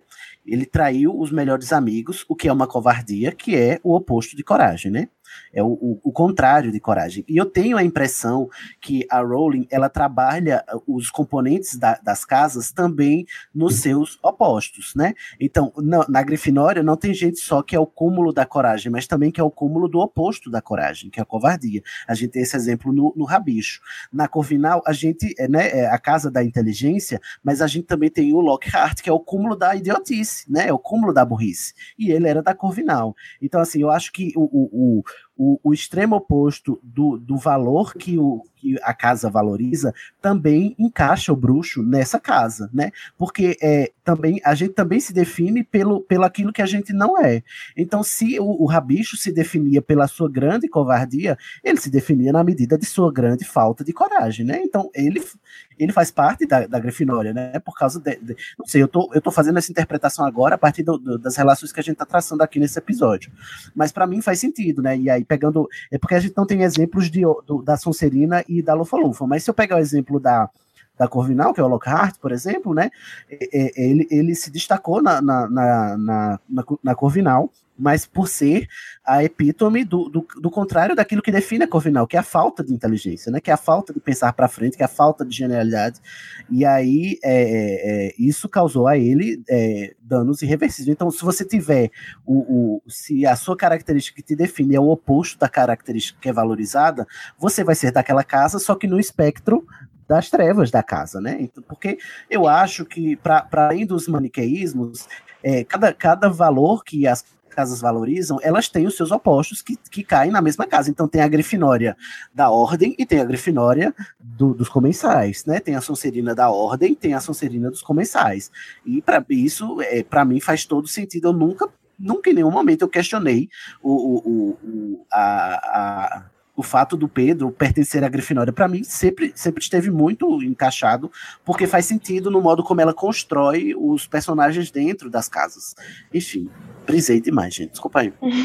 Não, mas eu quero só falar uma coisinha que eu concordo, porque o chapéu seletor também leva em consideração o que a, o que a pessoa deseja, não é? Quando ela pede lá no chapéu Sim. seletor, ele leva em consideração. Então, se o Rabicho ele era um covarde, e eu, eu acho que ele era um covarde, o que ele mais desejava era ter coragem. Então a Sim. casa que ele ia ser encaixado era também ele. E ele foi um empata-chapéu, né? Ah, é então, é verdade. Ele foi um empata-chapéu. O, o, o Chapéu Seletor pensou em colocar ele na Sonserina, talvez pela ganância, pela sede de poder, mas talvez o que ele mais desejava por ser um covarde era a coragem. E aí ele foi colocado na Grifinória. Vamos combinar que não, não tem casa para os covardes, né? Então. É. né? Hum. Olha, esse, esse dado do empata chapéu é, é importante mencionar, vou, vou, frisar aqui, Lorena. Ele foi um dos poucos, acho que são só dois empata chapéu na história do chapéu seletor. A Hermione, o Flitwick e a Minerva, elas quase foram empata chapéu. Não, a Minerva que é um. A Minerva, a Minerva é um ah, e ele é outro. O Pedro é outro, né? Tá. É. A Minerva estava entre a Corvinal e a Grifinória, e o Pedro ficou. Empata chapéu é todo bruxo que demora mais de cinco minutos para ser selecionado, né, para sua casa o Pedro, o chapéu ficou entre a Sonserina e a Grifinória. Já, né? Diz aqui veio. Gente, mais algo sobre o, o Pedro? Só que ah. nos filmes o ator eu acho perfeito pro papel. ah, é verdade. O ator, eu acho que ele faz muito bem. Porque assim, como eu já falei que eu vi os filmes primeiro, quando eu li os livros, eu, eu achei que ele encaixou perfeitamente. Assim, a imagem dele fica fixa. É, e você lê o livro, você não consegue imaginar ele de outro jeito, sem ser o jeito que é interpretado. Eu não sei o nome desse ator, mas eu achei ele fantástico nesse papel. Foi bem legal também. Eu lembro, eu assisti enxergando ainda e, e, e, ficou bem marcado na minha cabeça também a cara do Pedro com a cara do ator, né? Porque ele parece um rato. É. Parece mesmo, né? Não, e o jeitinho dele, que ele abaixa a cabeça assim, e o jeitinho. É, mãozinha fala. levantada. É, é o jeito como. Não só a cara, mas o jeito como ele faz, assim. As feições faciais dele, né? O jeito como ele mexe o rosto e tal. Uhum. Uhum, e vamos falar também que o Pedro, apesar dessa alma cebosa, ele é um personagem bem interessante também, né? Porque ele desafia o leitor também. E, e ele é o, o, fio condutor, ele é o vetor da ação, é o pivô de toda ação, né? Ele é o que dá, sabe, o, pavio, ele, é ele que acende os pavios desde o começo, né? Sendo ele o traidor do, do segredo, do fiel, até o fato de ter sido ele o responsável pela volta do Voldemort, né? E do, do plano lá e tudo. E, e, o fato dele também ter salvo a vida do Harry no último livro, né? Ele, ele conduz a, a, a, a ação, né? Na medida de, de viabilizar a, a jornada do vilão, né? Ele é muito contraditório mesmo, nossa, quando a gente para pra pensar assim. Que personagem J.K. mandou bem também com o Rabicho. Para é, pensar assim. E, e, e, e querendo ou não, não, eu não sei, mas eu não deixo de sentir dó dele. Porque, Sim, assim, dúvida. ele quis tanto a glória e ele acabou virando o servo do servo. Me veio Não, até e aquela cena do, acho que é do sétimo filme, parte 1, que tem uma reunião que tá aquela professora sendo refém, sabe? Aham. Sim, sim. É. Aí que o Snape chega na reunião e tal, o Rabicho ele tá servindo a mesa, então assim, ele não, a ele vida fez dele é essa, fez, né? ele não tá nem sentado à mesa junto É. com os outros comensais, então assim, tipo, Ele é não deixa tratado de ter como. dó dele. Ele virou elfo doméstico mesmo. Acho que ele. Coitado. Não, e tem aquela época que ele fica também morando com o Snape, não tem? E o Tem. Snape manda ele servir, Tem. né? É, a vida, a vida dele é essa, a vida dele é tipo é, é, é servindo, é sendo capacho das pessoas. Sendo humilhado, né? Sendo humilhado, a vida dele é ser humilhado mesmo. Ele tenta fugir disso, mas quando ele, ele volta, ele tá em outra situação que colocam ele sendo humilhado de novo. Eu tô e muito aí ele não chocado. consegue sair mais, porque aí o medo realmente não vai deixar Porque ele aí sair. é um beco sem saída, né? Ele não tem como É. voltar mais. né? Ele já Não virou refém da, da- do próprio, das próprias pessoas que ele procurou ajudar. Eu tô ele chocado. some, né? Minha chapa está no chão, que a gente conseguiu humanizar até o rabicho. Todo Gente, faltou, tremendo. faltou quem aqui? Pablo, né? Da, Pablo, da ele versão né? dele. Você me contou tudo, mesmo que não se lembre.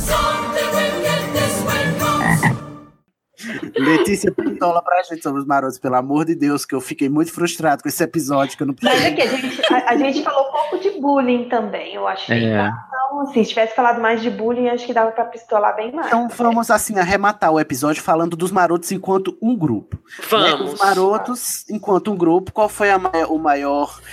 do- tem dois grandes feitos dos marotos enquanto grupo que são o, o apoio ao Lupin, né? O fato deles terem conseguidos, conseguido ainda em Hogwarts, ou seja, estudantes de, de, de fundamental, terem se tornado animagos, né?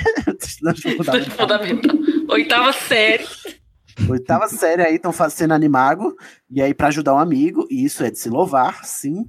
E a segunda coisa que eles fizeram é que, em sendo animagos, eles tinham acesso aos os campos, né, os terrenos do, do, do castelo, e conseguiram fazer outro artefato mágico muito poderoso, muito difícil, que foi o mapa do Maroto, não é verdade? Então, mas a, a- para quê, né? Também é para suas suas travessuras, Traquinagens. né? Suas Traquinagens. É, só pra facilitar a própria, as próprias travessuras. Eles são como é, é arroaceiros profissionais, né? É. Isso, isso. Se é pra fazer Mas- bagunça, eu faço com garbo e elegância. Exatamente. Os marotos, os marotos enquanto grupo, eu acho legal. Quando a gente separa eles, é que, é que fica ruim a coisa, né? Porque, apesar de tudo, eu acho que eles foram bons amigos. E bons amigos, é, é, sabe, é sempre bom de ver, né? E o fato deles terem se tornado animagos em, em prol do, do, do amigo lobisomem, para mim é, o, é, o, é a grande redenção dos marotos, como é a grande redenção do Snape, apesar dele ter sido a maior alma cebosa, talvez de todos, porque ele teve mais tempo, né, para ser alma cebosa. É, de- de- no final, ele, ele foi ele quem salvou o Harry, né?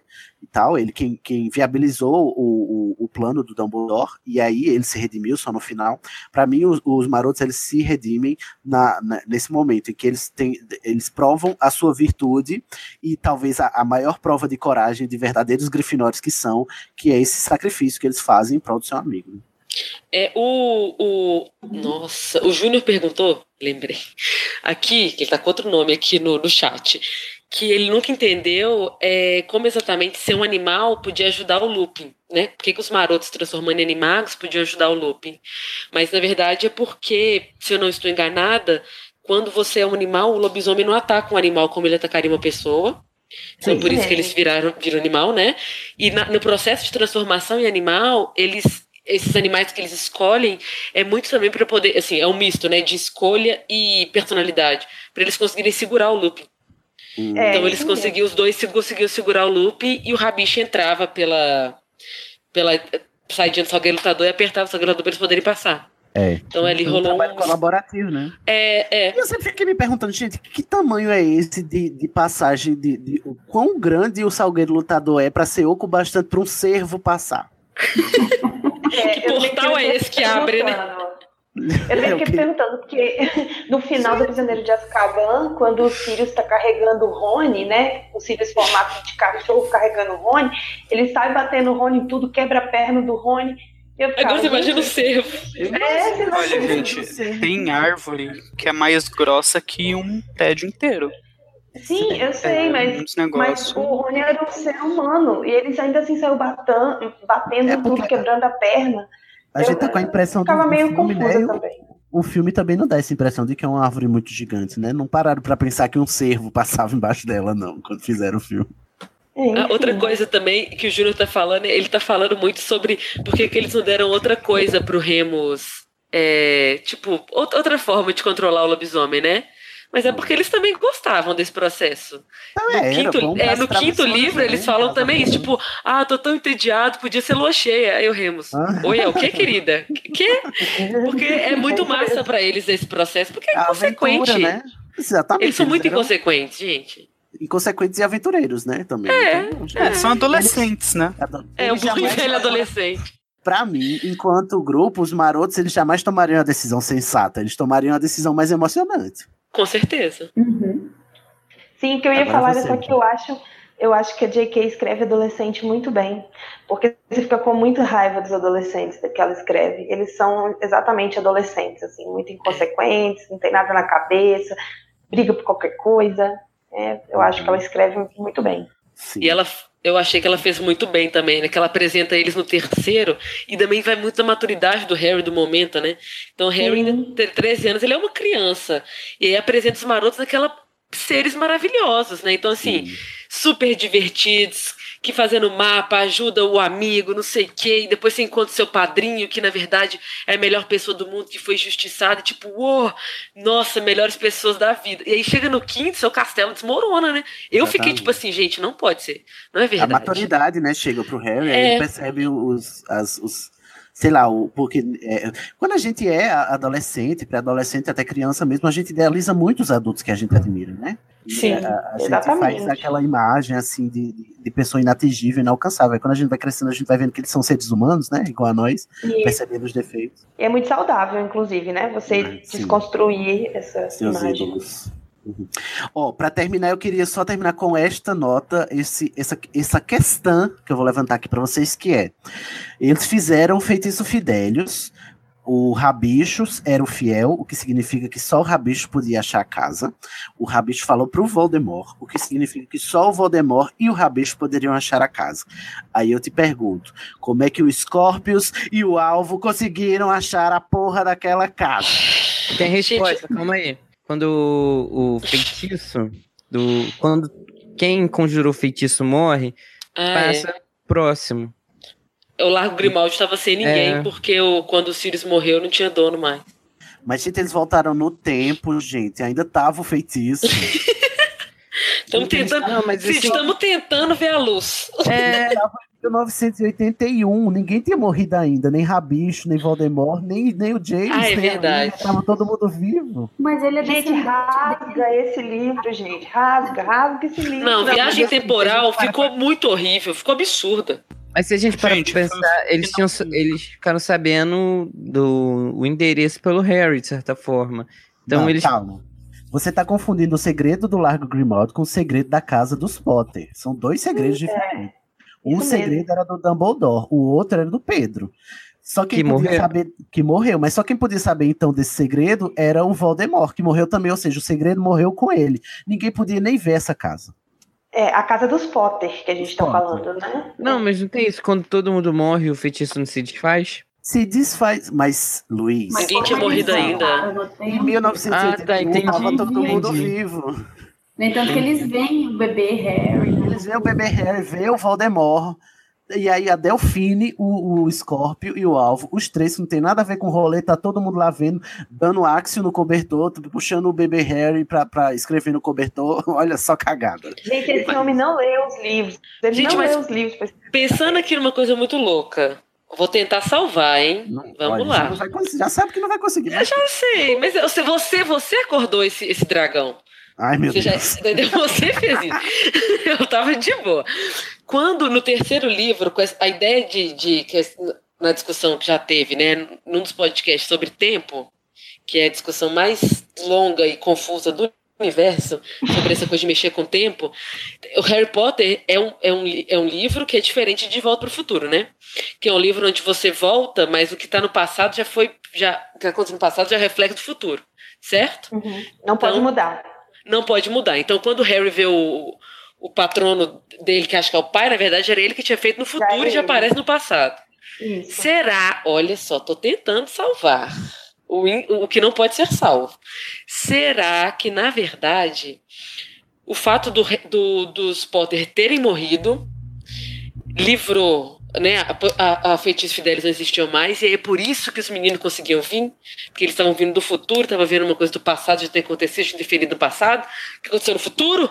Mas Igual o um servo do James, que Mas não era do James, era do Harry. Sim, aí eu É. pergunto, por que, que o Voldemort não pegou um vira-tempo e foi, né? Não, é, pronto, é só isso. Aí você. eu- é, é isso. Olha, eu queria dizer Tá só errado mesmo. quanto a isso. Chega, basta, muda, Brasil. Estamos cansados. mal Estamos cansados. feito. Não é verdade, No- gente? Nossa, mal feito está feito. Feitíssimo. Aqui falamos dos marotos. Luiz, o que, que você quer dizer aí? As suas últimas palavras. Criança Amaldiçoada realmente é um título bom porque é um livro amaldiçoado, então faz Ah, sentido. Faz sentido. Amaldiçoou todos nós, né? Amaldiçoou Amaldiçoou a vida. todos que lemos. Gente, esse foi o É Pau é Pedra Filosofal sobre os Marotos. Se você tá decepcionado como eu, que não teve pistolagem, eu tô muito arrasado de verdade. Eu quero nos Eu acho, episódios. eu acho que a gente tem que fazer um, um, um só sobre bullying pra gente poder pistolar sobre isso. Ai, gente, ó, por favor, manda berrador pra gente, porque eu quero que o episódio de berradores sobre esse episódio seja só dedo no cu e gritaria. Eu não quero um elogio aos marotos. tá? Volta, favor. Verena! Volta, Verena! Verena e Volta. Stephanie, vem. Stephanie, vem vem, com- comenta. Não, elas quero, estão indignadas. quero textões, ok? Rita Skeeter lança novo livro, Revelados os Segredos Que Obscuros. mistérios estes músculos disfarçam. A vida e as mentiras Era de. como a mamãe contava. Você quer ler? Não, não. Esse foi mais um É Pau é Pedra Filosofal, que é um spin-off do É Pau é Pedra, um podcast colaborativo da família Anticast de podcasts. Se você quer participar do nosso grupo particular do É Pau é Pedra Filosofal, você vai no Facebook eh, e procura por nosso, pelo nosso grupo, que é É Pau é Pedra Filosofal, ou digita facebook.com barra groups barra EP, EPF. O grupo é aberto, todo mundo que escuta o É Pau é Pedra Filosofal e quer participar das discussões, quer ter seus comentários lidos aqui, pode ir lá participar e entrar. Se você for que nem a Lorena, né, Lorena? Que não tem Facebook, e não faz questão de ter, não tem Não. problema, a gente aceita todo tipo de berrador. Então você escreve para o nosso e-mail, viado, não comenta no SoundCloud se você quiser ser lido, e-mail para contato.epef@gmail.com, ok? Mas se você está ouvindo isso aqui porque você conhece o Epau é Pedra também, que é o podcast é, da casa, né? O, o nosso pai, né? O podcast pai, e você quer participar da Cracóvia do Epau é Pedra, né?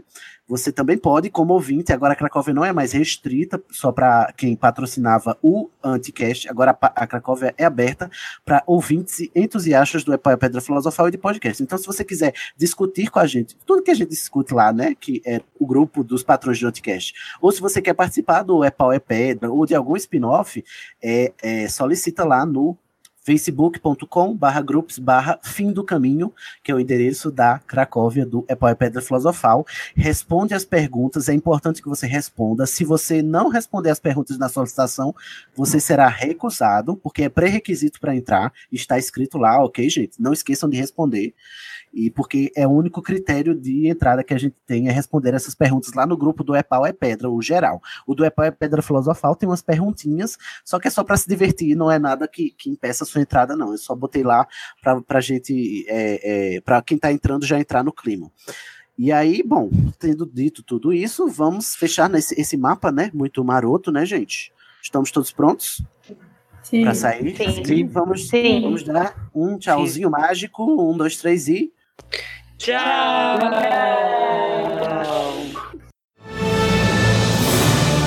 Agora vou me despedir. Mal feito, feito.